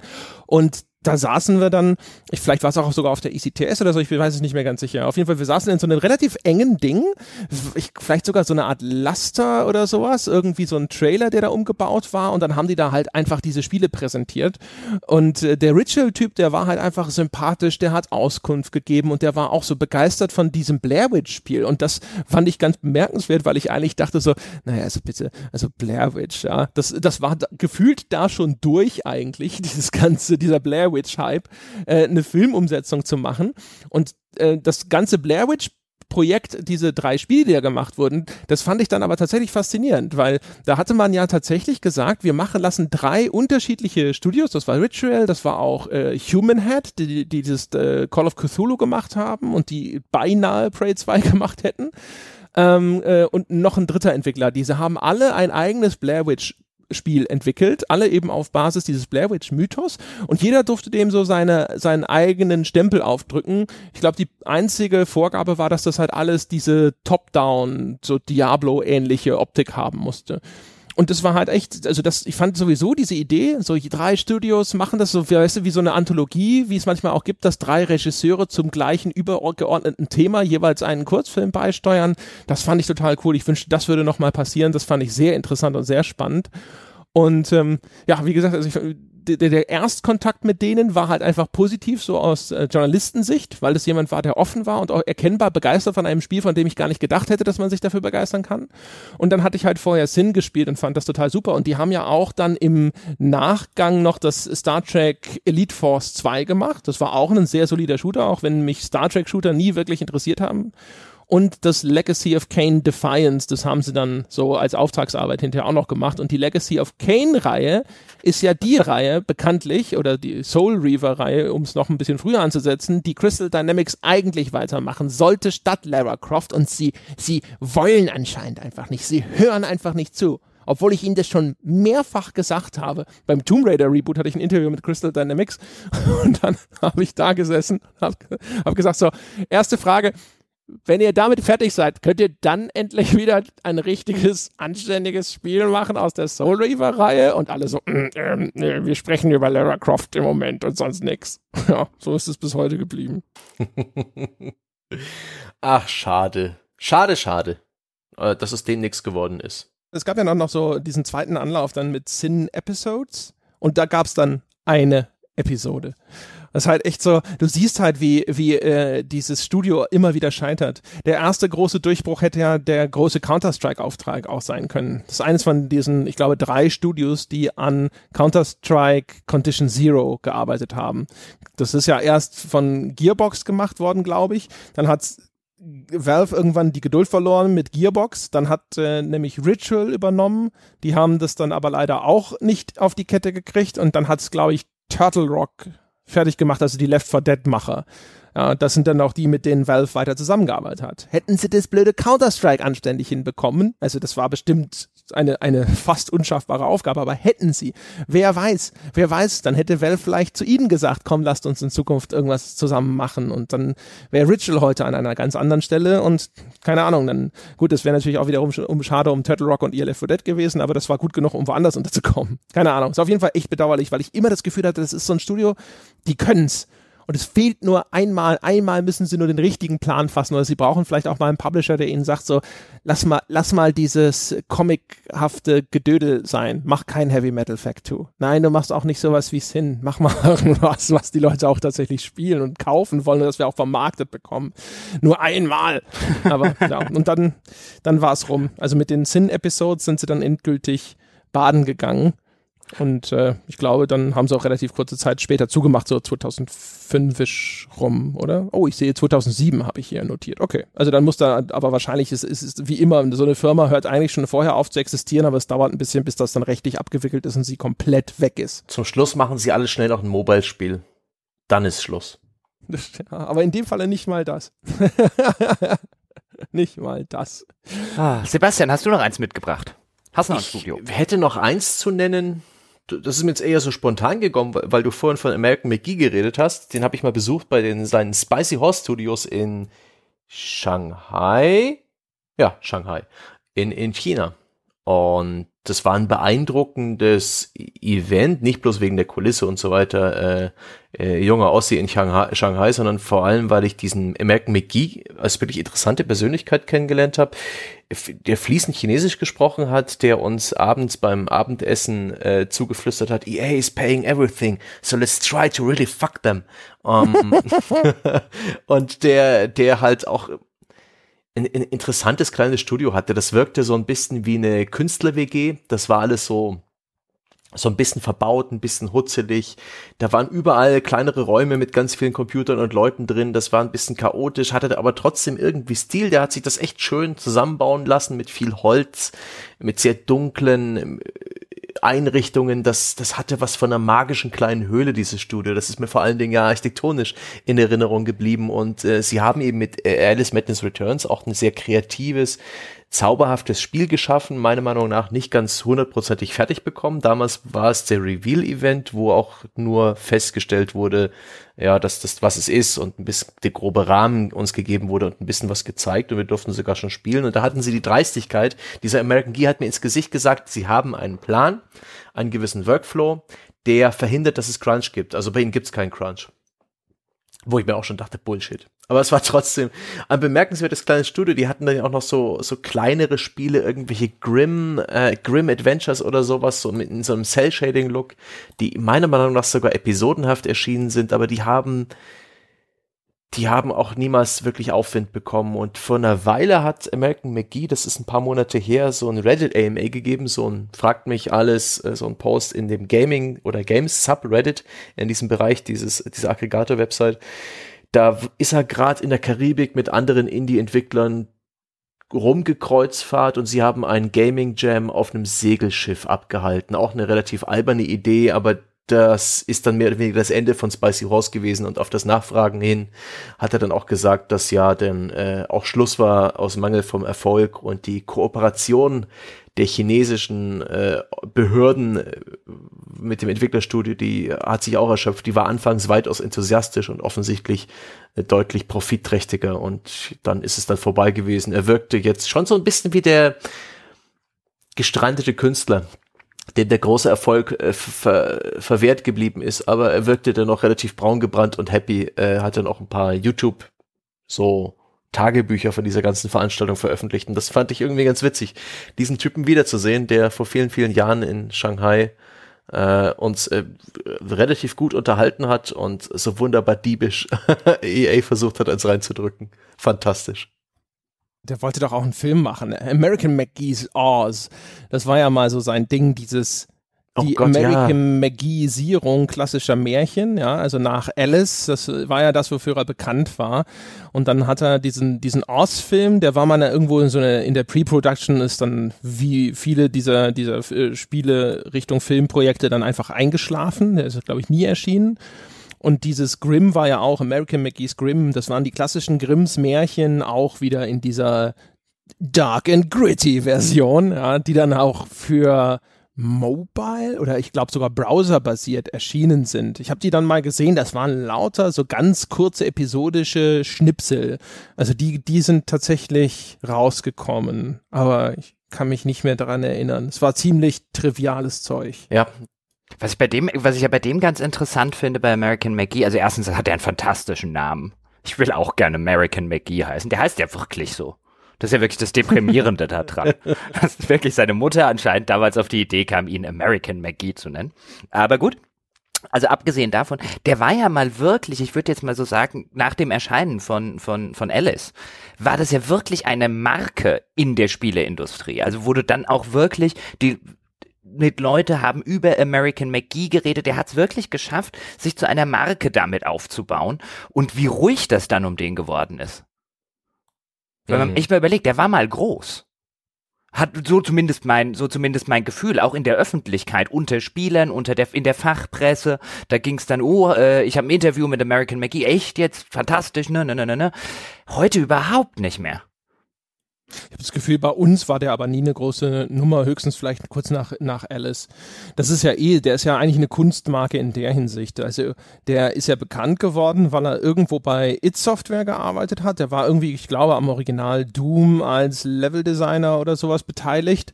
Und dann in dieser Zeit, nachdem Doom dieses Phänomen geworden ist, hat man ja all diese Leute irgendwo sich geholt und versucht dann die auf so ein Podest zu stellen, um damit Spiele zu verkaufen. Also genauso ist es ja dann mit John Romero gegangen. War nicht Cliffy B auch aus der Ecke? Cliff Blesinski war der nicht auch mal? Ich weiß es gar nicht mehr. Ob der nicht auch mal irgendwo so in die, aus dieser, dieser It-Software Doom-Ecke kam, aber da kann ich mich täuschen. Vielleicht ist er auch aus der Unreal-Ecke. Egal. Auf jeden Fall, ähm, und den, der, das war ja der Grund, warum man gesagt hat, hier American McGee, einer von den Doom-Machern. Und äh, außer seinem Alice, hm, ist halt die Frage, war der wirklich jemals ein guter Game Designer? Fragezeichen. Ja, oder äh, hat man, hat man halt einfach nur gesagt, so, hey, der hat an einem wahnsinnig bekannten Projekt mitgearbeitet, also nutzen wir diesen, diesen, diesen Fame, um für unseren, dass unser Spiel sich so ein bisschen daran reiben kann und dass dann vielleicht da auch so ein bisschen Popularität abfällt. Und dann konnte er natürlich diese Schecks vielleicht hinterher nicht einlösen. Oder er ist auch, glaube ich, super jung gewesen damals. Und wenn Leute dann halt so früh äh, auf einmal so eine gewisse Popularität erlangen und wahrscheinlich auch nicht ganz wenig Geld oder sowas, dann weiß ich nicht, dann machen sie halt hinterher vielleicht auch einfach Game Jams auf Segelbooten in der Karibik. Beneide den dafür. Wer nicht? Ja. Wir wollen ja auch von den Bahamas podcasten und können nicht rede nur von dir. Was, was denkst du, warum es bei mir so schwül ist? ja. Wenn wir aber jetzt eh schon bei so Ex-It-Leuten sind, ähm, könnte ich, ich hätte zwar was anderes gehabt, aber wir können ja an der Stelle, ich weiß nicht, ob wir das jemals gemacht haben, wir haben teilweise über die Spiele geredet, aber man könnte ja auch mal schnell Iron Storm in den Raum werfen. Da wären wir nämlich bei John Romero, die ja damals ihr großes Debakel Daikatana erlebt haben. John Romero is about to make you his bitch war ja diese berühmte Werbekampagne, die ihnen dann spätestens nach Release von Daikatana ja. voll auf die Füße. Ja. Too late, too little. Auf gewisse Art und Weise hat er das ja eingelöst mit der Bitch. Ja. Also man fühlte sich danach schon so ein bisschen misshandelt, nachdem man das gekauft hatte. Es ist ja aber, äh, was ich ja da bei Iron Storm ganz interessant finde, oder bei dieser, auch bei dieser Werbekampagne, nach allem, was man ja hört, sei ja John Romero überhaupt nicht der Typ, der solche Aussagen treffen würde. Und nach allem, was ich gelesen und gehört habe, hat ihm das halt das Marketing von Iron Storm damals so ein bisschen aufgezwungen und gesagt, hey, pass auf, John, das ist eine echt super Idee, lass uns das machen, das kommt gut an. Und er hat sich da ein bisschen breitschlagen lassen. Und das ist wirklich was, so, so mein Eindruck davon hat, der sich nie wieder erholt. Dieses, das war halt nicht nur schlechtes Spiel, sondern dann auch nach draußen in einer Öffentlichkeit mit dem Image, auch wenn er vielleicht so gar nicht ist, den Mund viel zu voll genommen. Ja. Und so Häme mag der Spieler ja auch und die ganze Spielergemeinschaft. Wenn jemand mit Anlauf und Ansage so richtig auf die Fresse fällt, dann ist es doppelt diebisch schön. Man sieht, man denke an Peter Molyneux, der mehrere Anläufe hatte, aber inzwischen dem glaubt jetzt auch keiner mehr. Und bei John Romero hat diese eine Werbekampagne tatsächlich ausgereicht, dass man ihn nicht mehr so wirklich ernst nimmt. Als er vor kurzem für irgendeine Kickstarter-Kampagne plötzlich wieder auftauchte, war mein erster Reflex auch, haha, Daikatana. ja, und das war ja auch wirklich, das war ja wirklich so in der absoluten Pionierzeit damals, wo sozusagen über Nacht junge Nerds zu Millionären wurden. Und ich kann mich auch noch erinnern, der Fachpresse damals man hat nicht nur sehr häufig den langhaarigen John Romero auf Bildern gesehen, sondern der hat sich dann natürlich von seinen Millionen auch einen Ferrari oder irgendeinen anderen teuren Sportwagen gekauft. Und die Presse hat das natürlich gierig abgebildet, weil sie natürlich da auch so ein bisschen ja mitgeschwommen ist auf dieser ganzen Popularitätswelle und auf diesem plötzlichen Erfolg und auf diesem plötzlichen Boom. Und ich glaube, bei John Romero war halt bei vielen Leuten noch diese Bilder, John Romero neben seinem Ferrari oder was auch immer es für ein Sportwagen war, John Romero is about to make you his bitch und dann Daikatana. Wobei ich natürlich, also ich glaube, ganz kann man ihn da nicht äh, von aller, jeder Schuld freisprechen. Der Romero, glaube ich, der hat auch schon damit kokettiert. Das war ja auch der, der dann äh, mit seiner hübschen Pro-Gamer-Freundin irgendwo immer aufgelaufen ist. Der war doch da mit, wie hieß sie? Oh, wie hieß sie denn? Kill Creek war ihr Spielername. Ich weiß aber nicht, die hatte den, den richtigen Namen. Die hatte auch einen richtigen Namen und der fällt mir gerade leider nicht mehr ein. Ich glaube Case oder so im Nachnamen und äh, ließ sich dann mit der immer ablichten und hat dann irgendwie, glaube ich, auch äh, auf, ich weiß gar nicht, ich habe den mal irgendwann getroffen. Ich meine mich zu entsinnen, dass seine Freundin war, glaube ich, im Playboy. Ich will jetzt nichts Falsches erzählen. Auf jeden Fall hat er mit irgend sowas da, das hat er dann auch erzählt. Sogar Jahre später hat er es noch erzählt, als sie schon nicht mehr zusammen waren. Also von daher, ich sag mal, John Romero hatte schon so ein bisschen die, diese Persönlichkeit, dass die dann vom Marketing und auch von der Presse und so noch, vielleicht nochmal auf äh, Stufe 150 hochgedreht wurde. Äh, das ist sicherlich möglich. Aber ich glaube, der war auch schon protzig und so, dem gefiel das, glaube ich, schon so. Das war einfach auch so ein bisschen der, der, der Typ, zumindest in der Zeit. Stevie Chase, also praktisch ein Männervorname, S-T-E-V-I-E, -E, Case, ähm, äh, die Google-Bildersuche gibt hervorragende Ergebnisse. mein lieber Mann, die, die Fotos, die sie zusammen mit John Romero gemacht haben, ist so eine Foto-Op mit, was ist das? Irgendwelcher Limo im Hintergrund und einer Skyline. Brachial. was, was für eine Blamage. oh Gott, John Romero mit seinen langen Haaren. Sehr schön, kann ich nur empfehlen. Stevie Case, einfach mal die Google-Bildersuche anschmeißen. Da gibt's Gold zu finden. Gold! oh Gott. Aber überhaupt Iron, Iron Storm damals, ich meine, die hatten ja plötzlich richtig Asche. Die waren ja auch ähm, in, in Austin, waren die, oder? Verwechsel ich gerade nicht. Waren die in Austin oder waren die in Dallas? Nee, nee, nee, auf jeden Fall in Texas, ich glaube in Austin. It Software und so, das war ja mhm. alles da in dieser Austin-Ecke, die sind da auch sicher gewesen. Ja, ja, auf jeden Fall Texas. Ich überlege nur gerade, waren die in Dallas oder waren die in Austin? Ist ja auch wurscht. Die waren dort in einem sackteuren ähm, Büroturm untergebracht. Ich glaube sogar auf der Top-Etage mit irgendeinem riesen Skylight. Da gab es damals Bilder von Studiotouren bei Iron Storm. Also da ist ja richtig, da ist auch von Investoren richtig Geld. Ich glaube, Eidos damals hat dort richtig Kohle reingepumpt. Und die hatten ja ein paar echt gute Spiele. Also um einen Storm tut's mir schon ein bisschen leid, klar, natürlich, weil Warren Spector damals dort war und ich ein großer Warren Spector-Fan bin. Von einem Storm kam ja Deus Ex, von einem Storm kam allerdings dann auch das äh, Dead, Thief Deadly Shadows, was jetzt vielleicht nicht mehr so großartig war wie die früheren Thieves, aber wenn man sich den aktuellen Re oder den letzten Reboot anguckt, dann hätte man doch vielleicht gerne wieder ein Iron Storm Thief. Ähm, und auch Anachronox, was ich immer so latent für overrated halte, weil es so teilweise als äh, der verkannte Klassiker überhaupt bei manchen Leuten gilt und so fantastisch fand ich das nie. Aber auch das ein durchaus bemerkenswertes Spiel. Hat natürlich keine Sau gekauft, Anachronox, aber ein sehr bemerkenswertes Spiel. Ich glaube, bei äh, äh Anachronox ist es halt so ein Fall von, ähm, dass es glaube ich, so unbekannt. Also nicht mal jetzt der Name, sondern es haben so wenig Leute gespielt, und solche Titel, wenn die dann auch nur, auch nur gut sind, dann ist es natürlich so der Geheimtipp, mit dem man so ein bisschen durch die Gegend wedelt und sagt so, hier, Necronox, ah, kennst du nicht, ne? Ja, ist schon, hast du echt was verpasst, ja. Weißt du, diese Auskennerspiele, die eigentlich jetzt nicht wirklich herausragend sind, sondern gute Spiele, aber die halt, ne, so die kleinen, sagen wir mal, vielleicht so Glasperlen wenigstens sind, die man finden kann und äh, wo man dann so ein bisschen stolz sein kann, dass man das auch konsumiert hat. Das kann natürlich sehr gut sein. Ich habe es damals zu Release gespielt und wie gesagt, ich finde es jetzt auch nicht scheiße oder so. Ich habe mich dann nur irgendwann gefragt, durch was es sich diesen fantastischen Ruf dann tatsächlich unter den Auskennern oder Experten verdient hat, weil ich fand es ein ordentliches Spiel, aber überhaupt kein herausragendes, aber du lieferst zumindest eine durchaus valide oder glaubwürdige Theorie. So geht es mir immer bei Beyond Good and Evil. Also, das ist nochmal ein bisschen außergewöhnlicher als Spiel, als Necronox, aber warum das die Leute so wahnsinnig gut finden. Also so als Spiel, ist auch jetzt lange her, aber ich fand es nicht so, ich habe nicht damals, da habe ich nicht da gesessen und gedacht, so hier Beyond Good and Evil, mein Gott, was für ein Wahnsinnstitel, das ist ja unfassbar, sondern ich erinnere mich an, gab es so eine Bootsequenz, wo, die ich als sehr nervig in Erinnerung habe, kann sie nicht mal mehr näher beschreiben, aber es ist halt tatsächlich so der Titel, wo ich mir auch immer gedacht habe, so im Nachhinein so, ey, warum, warum fanden es die Leute so wahnsinnig, wahnsinnig gut? Es gibt bestimmt äh, einige Merkmale des Spiels, die sind auch für seine Zeit durchaus bemerkenswert, insbesondere die Darstellung der weiblichen Hauptfigur. Aber das, das ein bemerkenswertes Spiel oder bemerkenswerte Elemente in einem Spiel bedeuten ja nicht zwangsläufig auch ein hervorragendes Spiel und da, da bin ich immer nicht so ganz mitgekommen. Falls sich übrigens gerade jemand fragt, weil tatsächlich Anachronox oder Anachronox, wie ich immer gerne auf Deutsch dazu sage, äh, sich wirklich nicht gut verkauft hat und jetzt gerade da sitzt und denkt, hä, was, was, was, was zur Hölle ist das? Anachronox kann man sich ungefähr vorstellen wie Final Fantasy VII im Weltraum mit einem Privatdetektiv als Protagonisten. Was irgendwie cooler klingt, als es letztlich war. Ja, aber immerhin erklärt, wieso sich das nicht verkauft hat. hm, hm.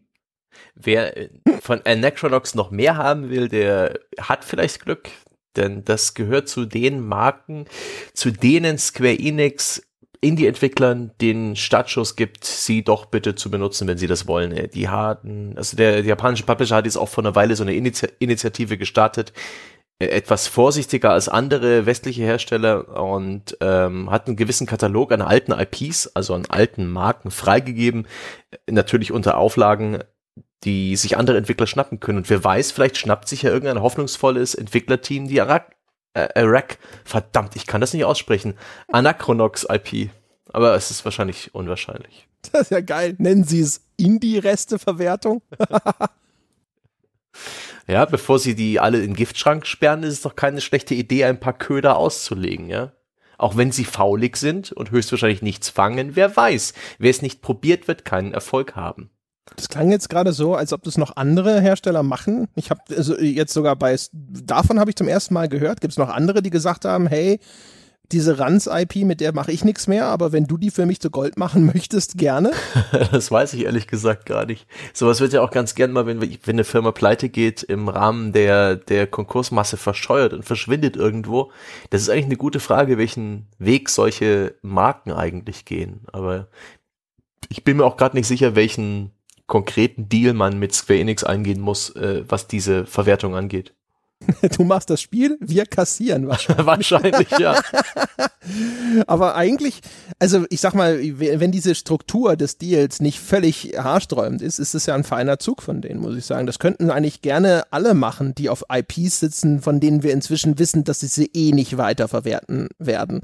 Also jetzt gut, ein System Shock 3 ist inzwischen in, in den Entwicklungen, sonst wäre der Blick in Richtung Electronic Arts und System Shock sofort gegangen. Aber es gibt garantiert noch ganz viele, wo man mal sagen könnte, komm, das, das wirst du eh nicht mehr. Das fasst du doch nie wieder an. Das, das weißt du, das weiß ich. Also lass doch jemand anderen damit arbeiten. Stephen King hat das ja tatsächlich, äh, ich weiß nicht, ob es immer noch macht, es gab diese relativ berühmten Dollar Babies, wo er jungen Filmstudenten oder jungen Filmemachern die Rechte an einer Kurzgeschichte, an der Verfilmung oder als Theaterstückaufführung seiner Kurzgeschichten für einen Dollar abgetreten hat. Siehst du, das ist cool. Ja, da können sich alle mal durchaus gerne eine Scheibe abschneiden. Aber Stephen King ist ja eh, also der wirkt immer, als wäre er ein ganz cooler Typ. Zumindest heute, jetzt wo er sozusagen den, den Exzessen seiner Jugend entwachsen ist. Ich glaube, damals war der auch ein cooler Typ. Nur halt auf andere Weise. Und ständig drauf. Ich glaube, der war unterhaltsam, aber ich weiß nicht, ob du mit Stephen King damals in der WG wohnen möchtest. nee, dann hätte er ja, hätte er ja das Mundwasser leer gesoffen.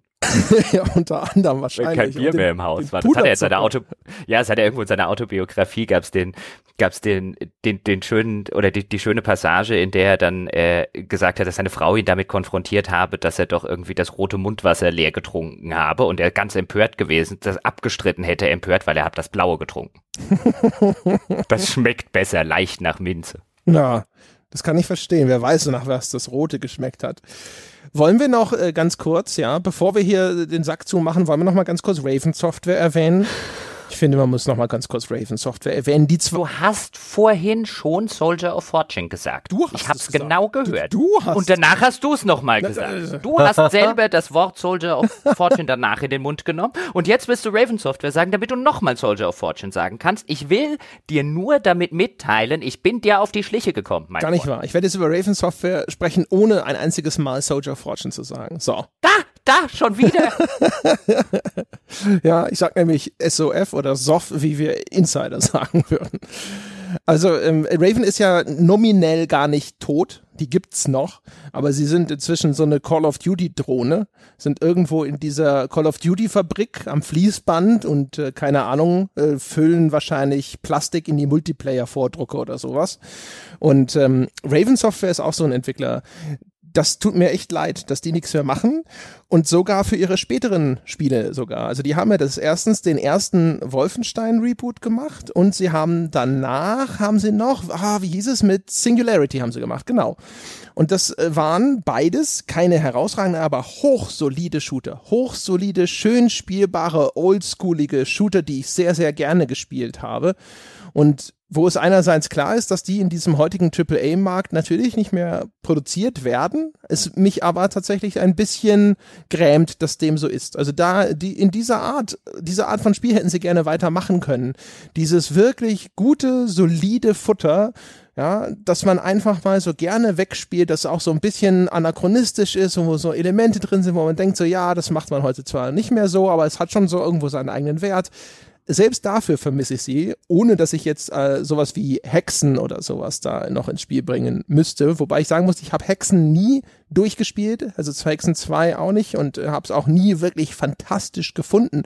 Aber Hexen war ja First-Person-Shooter und Rollenspiel-Konglomerat damals und damit auch seiner Zeit weit voraus, war noch viel stärker so auf dieser Shooter-Action-Seite eigentlich. Aber also wenn man Hexen so mit modernen Maßgaben neu machen würde, also zugänglicher vielleicht, aber durchaus vielleicht auch so ein bisschen mit diesem Action-Gameplay da drin, das könnte ein tolles, tolles Spiel sein, ehrlich gesagt. Ist echt schade, dass, dass Raven jetzt hier so einen, ja, in der Fabrik arbeiten muss. Ich kann mir aber an der Stelle gut, also ich glaube, das war auch tatsächlich so, das Singularity, was die gemacht haben, war tatsächlich damals der Versuch von Activision, sie gehören ja Activision, nochmal zusammen mit Ravensoft für den Versuch zu starten, eine Franchise oder eine IP zu etablieren. Das ging bei, Ray, bei Singularity nicht wirklich gut. Also ich glaube, Singularity ist eins dieser Spiele, wenn man im Internet die besten Shooter, die du nie gespielt hast, googelt, äh, googelst, ist, kommt da sehr häufig, taucht da der Titel Singularity dabei auf. Und danach, und dann merkt man aber auch wirklich, okay, das war nicht der erhoffte Mega-Erfolg und äh, gerade Mega-Erfolge, nach denen Activision Blizzard halt funktioniert. Die machen ja mittlerweile nun wirklich gar nichts mehr in abseits ihrer wirklich großen, riesigen Marken.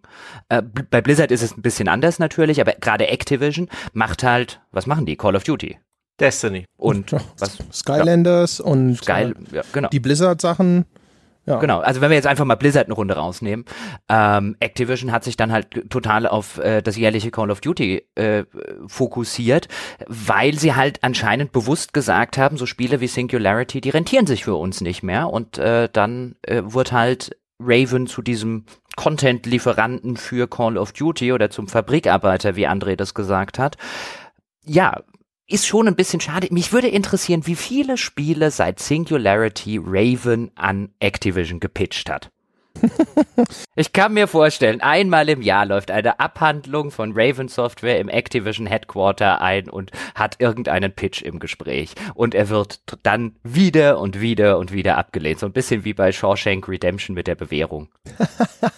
Ich glaube, dass das nach zwei Jahren oder so hat es aufgehört, weil dann sind alle alle Kreativen weg, die, die tatsächlich was Eigenes machen wollten. Aber äh, das ist wirklich, also wenn man sich anschaut, die Liste der Titel, die Raven gemacht hat, das ist halt wirklich, also da sind ganz viele Titel dabei, die sind nicht auf der Liste von, mein Gott, muss man gespielt haben, aber die sind alle cool gewesen. Die haben dieses X-Men Origins Wolverine-Spiel gemacht. Der Film war ein Haufen Scheiße, aber das war echt ein cooles Action-Beat'em-up. Dieses, äh, äh, diese Marvel-Spiele, die sie da gemacht haben, Marvel Ultimate Alliance war ein gutes Spiel. Ähm, Star Wars Jedi Academy war ein gutes Spiel.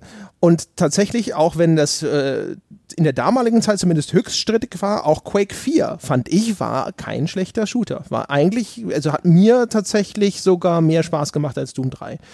Und äh, das ist halt echt so, die haben, das war ein Studio, das konnte tatsächlich zu, anscheinend immer zumindest eine richtig gute, solide Arbeit abliefern.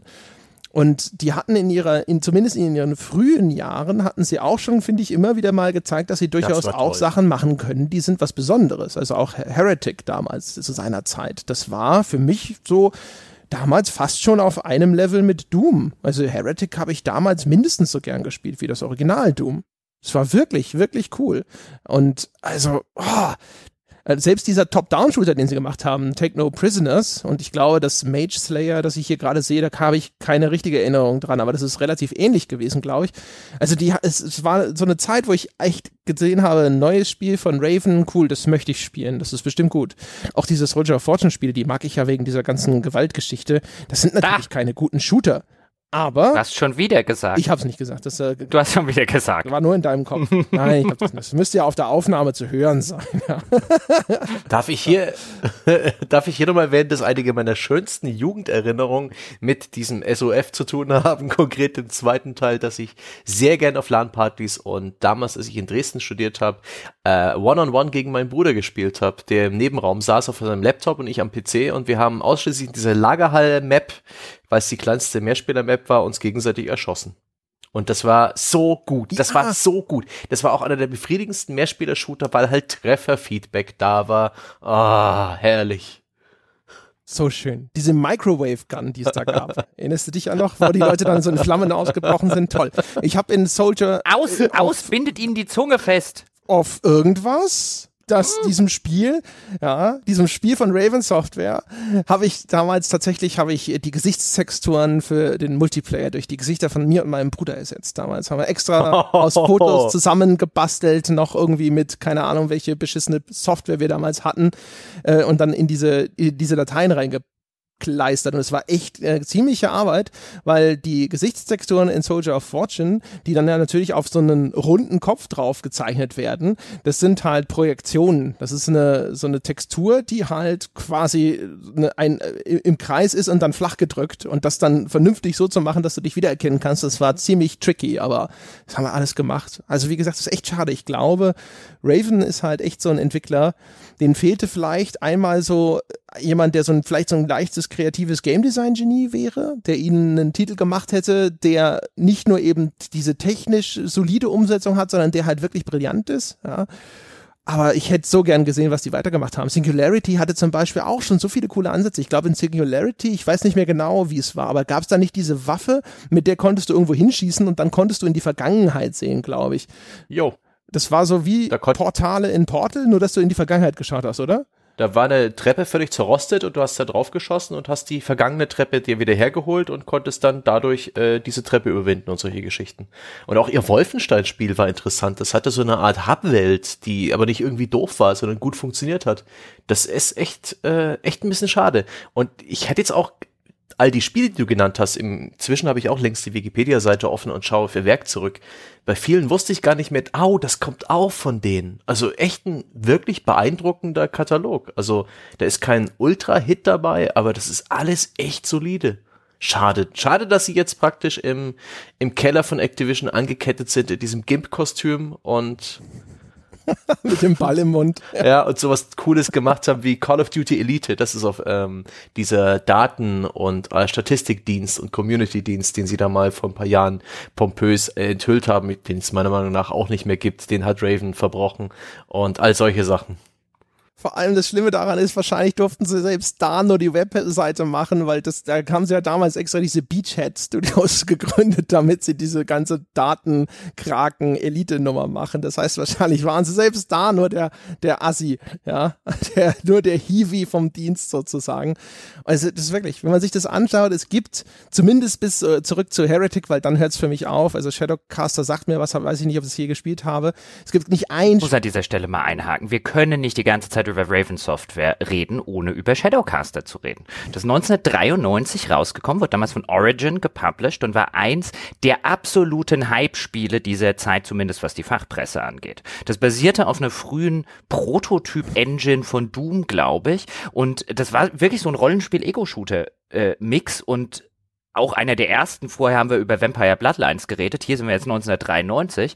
Shadowcaster ist jetzt kein Spiel, was mir prompt einfällt, aber wenn wir über Raven Software reden, dann müssen wir über Shadowcaster reden. Das war damals nicht nur technisch herausragend, das war vor allen Dingen auch spielerisch echt innovativ, weil du nicht nur eine Figur gespielt hast, sondern dein, der Held, den du in dem Spiel äh, gespielt hast, der konnte im Laufe des Spiels verschiedene Gestalten lernen und dann konntest du fließend im Spielverlauf Gestalt wandeln, je nachdem, was du gerade gebraucht hast. Das war 1993 1993 war das sowas von innovativ. Das musste ich an dieser Stelle mal hinzufügen. Ich habe das Spiel nie sonderlich geil gefunden, aber innovativ war es und geil hat es ausgesehen und ein Riesenhype war es damals. Kannst mal sehen, das kannte ich zum Beispiel gar nicht. Für mich fängt die, die Raven-Historie so aus dem persönlichen Erleben halt mit Heretic an. Aber was ich halt sagen wollte, die haben, wenn man kann, man kann diesen Katalog durchgehen und ich würde behaupten, es gibt nicht ein richtiges Scheißspiel, das die gemacht haben. Es gibt sicherlich Schwankungen zwischen sehr gut und ein gehobenes Mittelmaß, aber es gibt, glaube ich, nicht ein Spiel, es gibt ein, zwei dazwischen, die ich nicht so richtig gut kenne, aber ich glaube, es gibt nicht ein einziges Spiel, das richtig scheiße ist. Das ist, glaube ich, ein, ein Entwickler, der es tatsächlich geschafft hat, ein zumindest einigermaßen hohes Niveau immer abzuliefern. Und auch deswegen, ey, es ist echt eine Tragödie. Und ich weiß noch, ich habe mal einen, ich glaube, den Brian Raffel von denen habe ich mal getroffen. Jahre später und äh, das war so zu der Zeit, wo sie, glaube ich, an dem Wolfenstein gearbeitet haben und habe natürlich dann gefragt, ob sie vielleicht noch eine, eine andere Reihe irgendwann mal fortsetzen wollen oder sonst irgendwas. Er hat sich da sehr, sehr verhalten geäußert dazu. Und dann nochmal etwas später habe ich dann tatsächlich bei einem Call of Duty Event jemanden getroffen, der hatte einen Raven Sticker, also der war gekennzeichnet als ein Mitarbeiter von Raven Software, die damals an einem äh, Multiplayer mitgearbeitet haben. Ich glaube, das war Call of Duty Modern Warfare 3, weil das war ja dieses, äh, das Modern Warfare 3 war ja das, wo ihnen zwischendrin Infinity Ward zur Hälfte weggelaufen ist, weil sie sich mit äh, den, den Firmengründern überworfen hatten und dann hieß es da so All Hands on Deck und dann musste jeder überall mithelfen. Und dann stand da jemand von Raven Software rum und ähm, dann meinte ich so, ah, guck mal hier, das ist ja schon lange nicht mehr jemanden von Raven Software getroffen, ist ja total interessant, das freut mich ja, dass, dass man euch noch aus dem Keller rauslässt, ne? Äh, was hast du denn bei diesem Spiel gemacht? Und dann hat er, was, was machte dieser Mann von Raven Software da? Was, was war der? Er war professioneller Demo-Vorführer. der Gimp. Ach, schön. Ja. Wenn man sich das aber wirklich vergegenwärtigt, das war ja bei Raven Software auch die, ähm, die, das Jedi Outcast, was die gemacht haben, oder das Jedi Academy, das waren ja damals Spiele Anfang der 2000er. Die waren auf großen Magazinen Titelstories. Das waren große Spiele und große Sachen und zehn Jahre später, hm, weg. Als Entwickler. Ja, wie gesagt.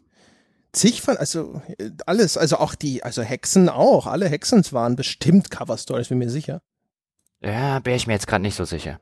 Ich glaube nicht. Ich glaube eher die Jedi Knight und äh, Jedi Academy, Jedi Outcast, was sie gemacht haben, die beiden Sachen. Ähm, die eher, ich glaube nicht, dass die Hexen unbedingte Cover-Themen wäre. Wobei ich jetzt nicht ausschließen will, dass sie irgendjemand zur damaligen Zeit auch auf dem Cover drauf hatte. Das war ja eh noch in der Zeit, weißt du, was die PC Games oder was eine GameStar auf dem Cover hatte, war ja nicht notwendigerweise das, was die kleineren Magazine auf dem Cover hatten. Die haben dann halt eher die anderen Sachen exklusiv gekriegt. Also will nicht ausschließen, dass irgendeine Hexen auf dem Cover hatte. Aber das ist mir jetzt nicht so als das Cover-Thema-Spiel in Erinnerung geblieben. Also ich würde es wetten, weil in meiner Erinnerung war zumindest das erste und ich glaube auch noch das zweite Hexen schon ein ziemlich großer Titel.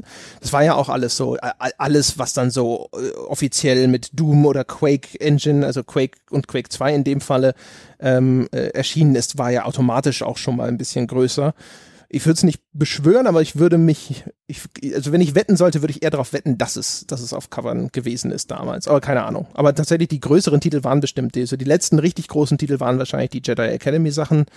Und danach, ja, ne, dann wahrscheinlich nicht mehr so viel. Ja, und nachdem ich jetzt ähm, relativ dringend einen Apfelwein wegbringen müsste, wenn du verstehst, was ich meine. Wink, wink, nudge, nudge. ja, genau finde ich, könnte man zur Abmoderation schreiten. Oder Sebastian fängt hier nochmal an und André schreitet danach. Ich weiß es nicht, aber ich muss jetzt sehr bald. Wohin? Dann klingt du dich doch schon mal aus, Jochen. Und ich habe kurz bevor der André den Sack hier zumacht, noch eine kleine Frage. André, wär's dir lieber, äh, wenn jetzt die Activision die erlösende Pressemitteilung schickt, dass Raven jetzt dicht gemacht wurde? Würde dir das inneren Frieden verschaffen? Ist es nicht viel schöner als diese traurige Gewissheit, dass der Gimp da immer noch im Keller festgehalten wird und nicht das tun kann, was er eigentlich gerne macht und liebt? Also da ich, äh, ich kann mir nicht vorstellen, dass es einen Raven Software in einer Form noch gibt, dass wirklich noch da die alten Leute sitzen und äh, gerne irgend davon träumen, ja, tagsüber, ja, wenn sie dann Doodles auf ihren Karo-Blöcken zeichnen, während sie, äh, keine Ahnung, das Leveldesign von Call of Duty bereinigen, ja, dann nochmal ein Bäumchen nach links schieben, dass sie dann da so sitzen und ihre Spielkonzepte au aufmalen und traurig abends in die Schublade legen zu den anderen 20 aus den letzten sieben Jahren. ich glaube, das wird eh nur noch eine Hülle sein. Von daher würde ich dem, glaube ich, mit relativer Stoik begegnen. Aber tatsächlich könnte man dieses Kapitel sozusagen einfach mal aus Respekt abschließen. Man könnte einfach bei Activision einfach sagen, wir machen das zu und wir geben auch von mir aus den Eigentümern die Rechte an dieser Marke zurück, wenn sie gerne ein neues Ravensoft Software aufmachen möchten und nennen es von mir aus Infinity Ward West oder wie auch immer die Nomenklatur bei solchen Studios gerne ausfällt. Ich glaube, das, das wäre ein, ein Akt des Respekts, ja, so ein bisschen. ja. Ist ja tatsächlich auch noch eine Eigenheit dieser ganzen Spielestudios, dass die ja auch zum Teil dramatisch das Personal wechseln. Man denke an Infinity Ward, wo jetzt die, die Gründer längst zu Respawn Entertainment gegangen sind. Das hat, also das Alte hat nichts mit dem Neuen zu tun. Studios sind keine Personen, sondern praktisch ja Geschäftsadressen und da kann sich hinter den Kulissen alles tun.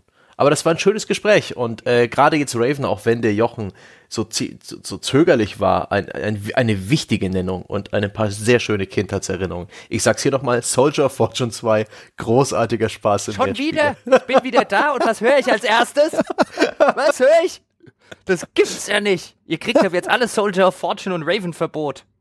ja gut, das Raven-Verbot, das ist schon. Ich wusste ja, dass man, ich wusste ja, dass man das, das Wort bei André nicht in den Mund nehmen darf und dass das hier wie Jehova ist, aber dass Sebastian das jetzt auch noch hat. Sorry, ja. entschuldige bitte meine Vergangenheit und all den Spaß, den ich mit Soldier of Fortune hatte. Oh, ja, meine Damen und Herren, bevor das noch ausartet und äh, dieser Podcast co-indiziert wird, machen wir diesen Sack zu.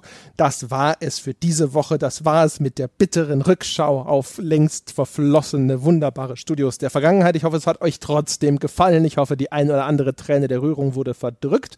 Und falls ihr euch jetzt einfach nochmal aufmuntern wollt, indem ihr eine gute Tat begeht zum Beispiel. Ganz frei nach dem Pfadfindermotto könntet ihr auf iTunes vorbeischauen und dort die verdiente 5-Sterne-Wertung geben. Die iTunes-Allergiker haben die Chance, uns auch auf Facebook zu bewerten, facebook.com slash auf ein Bier. Dort kann man auch ein Review aussprechen. Wir wissen nicht, ob uns das was bringt. iTunes wissen wir, dass uns was bringt. Deswegen ist dort sozusagen der Hinweis mit einer gewissen Dringlichkeit in der Stimme vorgetragen. Ansonsten, das weltbeste Spieleforum wartet unter forum.gamespodcast.de darauf, dass es von euch besucht wird, diskutiert mit uns, unter anderem auch über diese Folge. Dort gibt es einen Thread zu unserem Format Mailback. Wenn ihr möchtet, könnt ihr dort Nachfragen stellen. Ihr könnt dort Statements abgeben, von denen ihr möchtet, dass wir sie kommentieren. All das ist dort möglich. Und das Mailback-Format, das könnt ihr also sogar hören, indem ihr Bäcker dieses Podcasts werdet. Für ab 5 Dollar kriegt ihr alles, alles, was wir anzubieten haben, in einer Flat Fee. Und wie das geht, das lest ihr auch auf gamespodcast.de. Und wer sich schon auskennt mit diesem ganzen Crowdfunding und Patreon-Zeug, der geht direkt auf patreon.com slash auf ein Bier. Meine Damen und Herren, das war's für diese Woche. Wir hören uns nächste Woche wieder. Bis dahin.